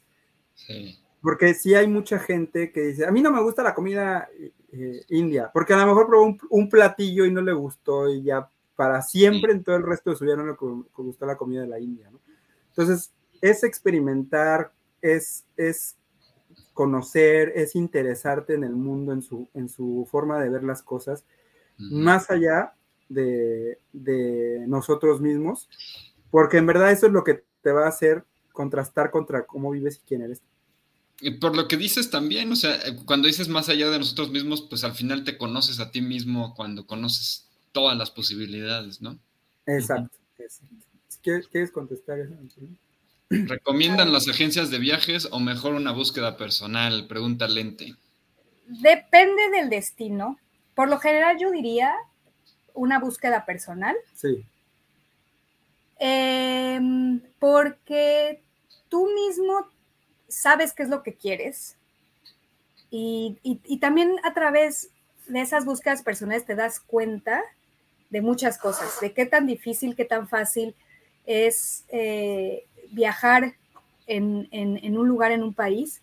Casi no contratamos a ninguna agencia de viajes. No, prácticamente ninguna. fueron contadísimas excepciones y fue más bien como... Tours. Un día a tal y de regreso. O, eh, no sé, por ejemplo, en Bolivia, fue ir al Salar de Uyuni eh, y, este, y al, al, desierto de Atacama. desierto de Atacama, porque no hay de otra más que hacer eso, no puedes ir con tu coche. Sí, no, te mueres. O al Amazonas, porque pues no vas a entrar de tú solito al Amazonas, ¿verdad? Oh, Exacto. O sea, las agencias de viaje... ¿no? Creo que también tuvieron que aplicarlo. ¿Dónde? En el Serengeti, ¿no? Ah, en el Serengeti igual. O sea, no puedes ir caminando tú ahí entre los leones. Y, no, está, no está permitido. no es la mejor idea, tal vez. No, no, no. Ni es la mejor idea ni está permitido, está prohibido. O sea, básicamente las agencias de viajes o, las agencias de tours las dejamos para ese tipo de lugares donde no queda de otra más que, más que utilizarlas. ¿no? Eh, el Amazonas, ese, tipo de lugares que, que, es es excepcionalmente necesaria o no vas a poder acceder. Pero, el resto no, el resto yo lo recomendaría 100%. Incluso en lugares complicados, por ejemplo, podrías pensar que es complicado. digo, la verdad es que ya en esta época del Internet, ya hay alguien más que lo hizo. Ya hay alguien más que seguro lo hizo. O sea, pues nosotros pudimos por internet investigar si era factible viajar por tierra de Israel a Jordania, qué tan complicado era la frontera, cómo estaba el asunto del cruce, eh, si, estaba, si estaba en conflicto o no. Ah, ese es muy buen ejemplo. ¿Qué documentos te van a pedir? O sea, es muchas veces. O sea, si, si yo te planteo la idea de cruzar a pie entre Israel, Palestina y Jordania. Qué barbaridad. Si te la aviento así, dirías, no, mejor me voy con una agencia de viajes, ¿no? Y casi todo el mundo Y casi todo el mundo se va con una agencia de viajes. Pero nosotros, por la magia del Internet, dijimos, a lo mejor alguien ya lo hizo. Y efectivamente hay muchísimas personas que ya lo hicieron.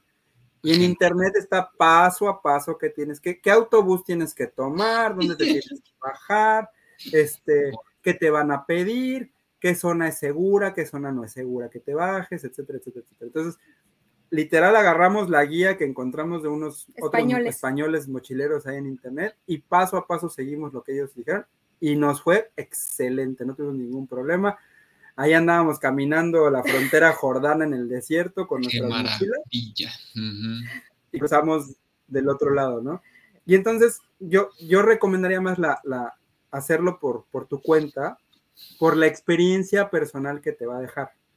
No es lo mismo que yo te platique, sí, tomamos un autobús de turistas y cruzamos la frontera de Jordania, a que en otra ocasión te platique toda la aventura que fue caminar por el desierto y cruzar la frontera pata. No, solo eso, te das cuenta cómo vive la gente, o sea, la gente común hace eso. Entonces te das cuenta a dónde tiene que ir la gente común a tomar el autobús, cómo lo paga, cómo es la gente, o sea, cómo, cómo la gente te atiende. Incluso este, si, si la gente es más amable o menos amable con los turistas, eh, si hablan o no hablan inglés, si, si... Te empiezan a sacar plática en el autobús, empiezas a conocer su cultura, o sea, con un tour no vas a tener, o si, o si, lo vas a tener, vas a tener muy poquito de esa experiencia. Exacto. Entonces, el tour o la agencia de viajes, yo la dejaría más, si lo que te gusta es ir a tomarte la foto con el edificio, que está bien, no está, o sea, no digo que esté mal, eh, esas, son unas buenas vacaciones. Pero si lo que quieres es en verdad conocer el país, la cultura, la gente, incluso la comida, porque la gente te dice, tienes que comer esto y lo vas a comer en tal lugar. Y no sé, ah, cosas así. Para turistas. Tienes que planearlo por tu cuenta e irte tú por tu cuenta. y a lo mejor da miedito, ¿no? Porque a mí a lo mejor sí me daba miedo cuando Lulu me dijo, vamos a cruzar la frontera israelí, Palestina a pata, caminando, dije, me va a caer un misil en cualquier momento o algo así. Cuando le dije, vamos a ir a Palestina, vamos a ir a Palestina a un, a un, un, un hotel que está a un museo hotel que está justo al lado de la, de la del muro Ujú. y Alfredo así de, pero es seguro, sí, De- Bueno y que fuimos- fuimos a pie y no fu- somos fuimos los en primeros autobús. ni los últimos. Entonces, obviamente, el tema de hacerlo con una búsqueda personal, es hacerlo por tu cuenta, implica un poco de riesgo y implica un poco de miedo, ¿no? Pero al final, digo, te puede pasar, como te puede pasar algo en tu casa resbalándote en el baño, te puede pasar en la frontera Sí. entre Palestina e Israel, pero este, sí hay un riesgo involucrado que tienes que afrontar, asumir y ahora sí que pues hacerte valiente y hacerlo, ¿no? Y el, y el, y el resultado o el premio es maravilloso porque te, te vas con una experiencia increíble de que fuiste al Amazonas en una canoa donde iba pasando un caimán negro ahí al lado de ti que te podía tragar en un momento. O fuiste al Amazonas en un crucero y lo viste desde una ventana y pasó. y se- o sea, Así como ver una postal. Ajá, exacto. Entonces, todo, de- y, y no está mal, también se, se vale. Entonces, Sí, todo pero hay depende. de que diferentes quieras. niveles de profundidad en la Claro. actividad turística. Exacto. Exacto. Y, y es, y, es, y es bien bonito, la verdad es que via- viajar, ahorita que nosotros estamos haciendo ese, como ese viaje lento, en el que hacemos, digamos, menos cosas y vamos, la verdad es que para el tiempo que, que, que estuvimos viajando, un año y medio, no visitamos tantos lugares, tantos países, porque si nos hubiéramos ido viajando de capital en capital del mundo, Ya hubiéramos acabado. ya hubiéramos acabado los 200 países del mundo. De- de los- Fin de semana en cada lugar, ¿o qué? exacto. De, de 40 países, Claro. para que te des una visitamos 168 diferentes lugares. ciudades o Entre ciudades, pueblos y demás. ¿no? entonces Dor- dormimos alrededor- en alrededor de 150 diferentes lugares, por, Claro. por ponerlo de alguna manera. No es lo mismo Sí, ir sí, a sí. sí no es lo mismo ir a, a- a- a Turquía nada más a Estambul Y ya. y ya a pasarme un a lo mejor un mes yendo Sí. visitando ciudades quedando eh, platicando con la gente quedándote en Airbnbs eh, etcétera ya ahorita Ahí no va a llegar la agencia de viajes. Ahí no te va a llevar. no No hay manera. Exacto. Entonces, sí, definitivamente, las agencias de viajes son muy buenas para comparar. Y aparte, lo bueno es que ya hicieron ellas su trabajo y ponen itinerarios de por día en Ya, ya internet. te dicen a dónde tienes que ir. Entonces se las puedes robar. A ver, todos los que sean de agencia de viajes que nos estén viendo nos van a odiar. Van a decir, "Ay, nos van a buscar de-". No, porque les- sabe no, porque está bien porque les crea tráfico en su página y eso les ayuda también. Este, pero sí, eh, búsqueda personal Es la opción. es la primera opción. Ya si por alguna razón no te queda, bueno, pues la agencia de viajes está bien. Excepto en los lugares que les dijimos que son obligatorios. No, por favor, no se vayan al Serengeti solos y luego salgan en noticias de mexicano, se lo come un león en el Serengeti. se fue solo, ¿no? O Sí, sea, no. de la. Pues muchísimas gracias. Estuvo súper, súper interesante. Seguramente ya es mediodía para ustedes allá. Dos de la tarde. Dos de la tarde. Ya aquí van a ser las 11 de la noche. Ya se están quedando dormidos nuestros propios escuchas. Eh, aquí, aquí dos de la tarde de mañana, así que Dos de la tarde, pues buen provecho. Saludos Ya desde el futuro. en, en miércoles, ¿no? Digo, en martes. martes, estamos en martes. Todo Muy sigue bien. igual, no te preocupes. En el futuro todo sigue igual. qué gusto, qué gusto, qué bueno. Pues muchísimas gracias, estuvo súper interesante. Ojalá pues hubiéramos podido platicar más, porque sí, el tema es infinito. Ya platicaremos cuando estén acá en México. y pues gracias por compartirlo con, con el auditorio. Este, recuerden, aquí les voy a poner el Patreon. Me dijo Eric que lo pusiéramos por si alguien más quiere apoyar el proyecto Floppy. Y por si algún día podemos irnos a dar la vuelta al mundo también, gracias a, a los donativos que pongan aquí en el Patreon. y pues ustedes, gracias. muchas gracias por estos tres programas muy interesantes, los tres Creo que este, este último estuvo más, más filosófico. Sí, y- educativo. y educativo, pero porque, pues sí, porque ya es como los aprendizajes de, de año y medio eh, de, de viaje. Ya es este, ya estamos aterrizando todas nuestras ideas, así como ya vamos a aterrizar en México en unos cuantos días. ¡Eh! Gracias, gracias, gracias a ustedes, gracias Fer, gracias Vichino, que eh, qué mal que no tuviste internet, pero bueno, eh, gracias, la verdad es que también por, por la espacio tan grande para estar platicando de esto. Y pues ahí también cualquier duda, lo que sea, ahí tenemos nuestro, nuestro blog. Y si en algún momento también con toda confianza quieren eh, algo, consejos, lo que sea, eh, pues digo, a través de Fer, Fer tiene el- autorización completamente de dar nuestros contactos y, y, pues Sí, sí, sí. Ah. Mucha gente eh, sí nos ha estado contactando para que le demos consejos de viaje, no, no de agencias de viaje, pero sino de, de cómo hacer las cosas como lo que te comentamos de que llevar cómo, cruzar la frontera palestina-israelí sin morir en el intento. Sí, o pues pueden, cómo visitar el Amazonas, cosas así.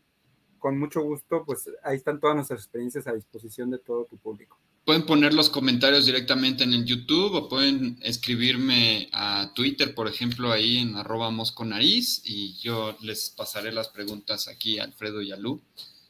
Excelente. Pues muchas gracias por todo y sigan disfrutando que todavía les quedan unos pocos días más. Poquitos días a seguir conociendo Seúl. Eso, Corazoncito. muy bien. Y si, vayan, si van a Pyongyang, vayan en, en un tour. Ahorita estamos en cómo cruzar la frontera con Corea del Norte sin morir en el intento. Sí. A ver si sobrevivimos. Bueno. Gracias. Gracias. Que estén Bye. muy bien. Bye. Y, ah, aquí va la cortinilla. Ahí va, ¿eh? Ahí va. Una, dos y... ¿Cuál era?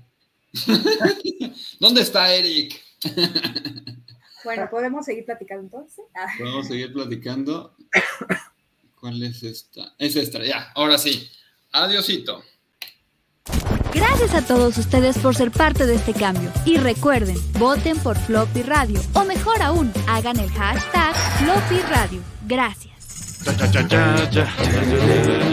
Me escucho Floppy radio, me gusta radio, me gusta Floppy. Soy super ñoño y quiero escuchar esto.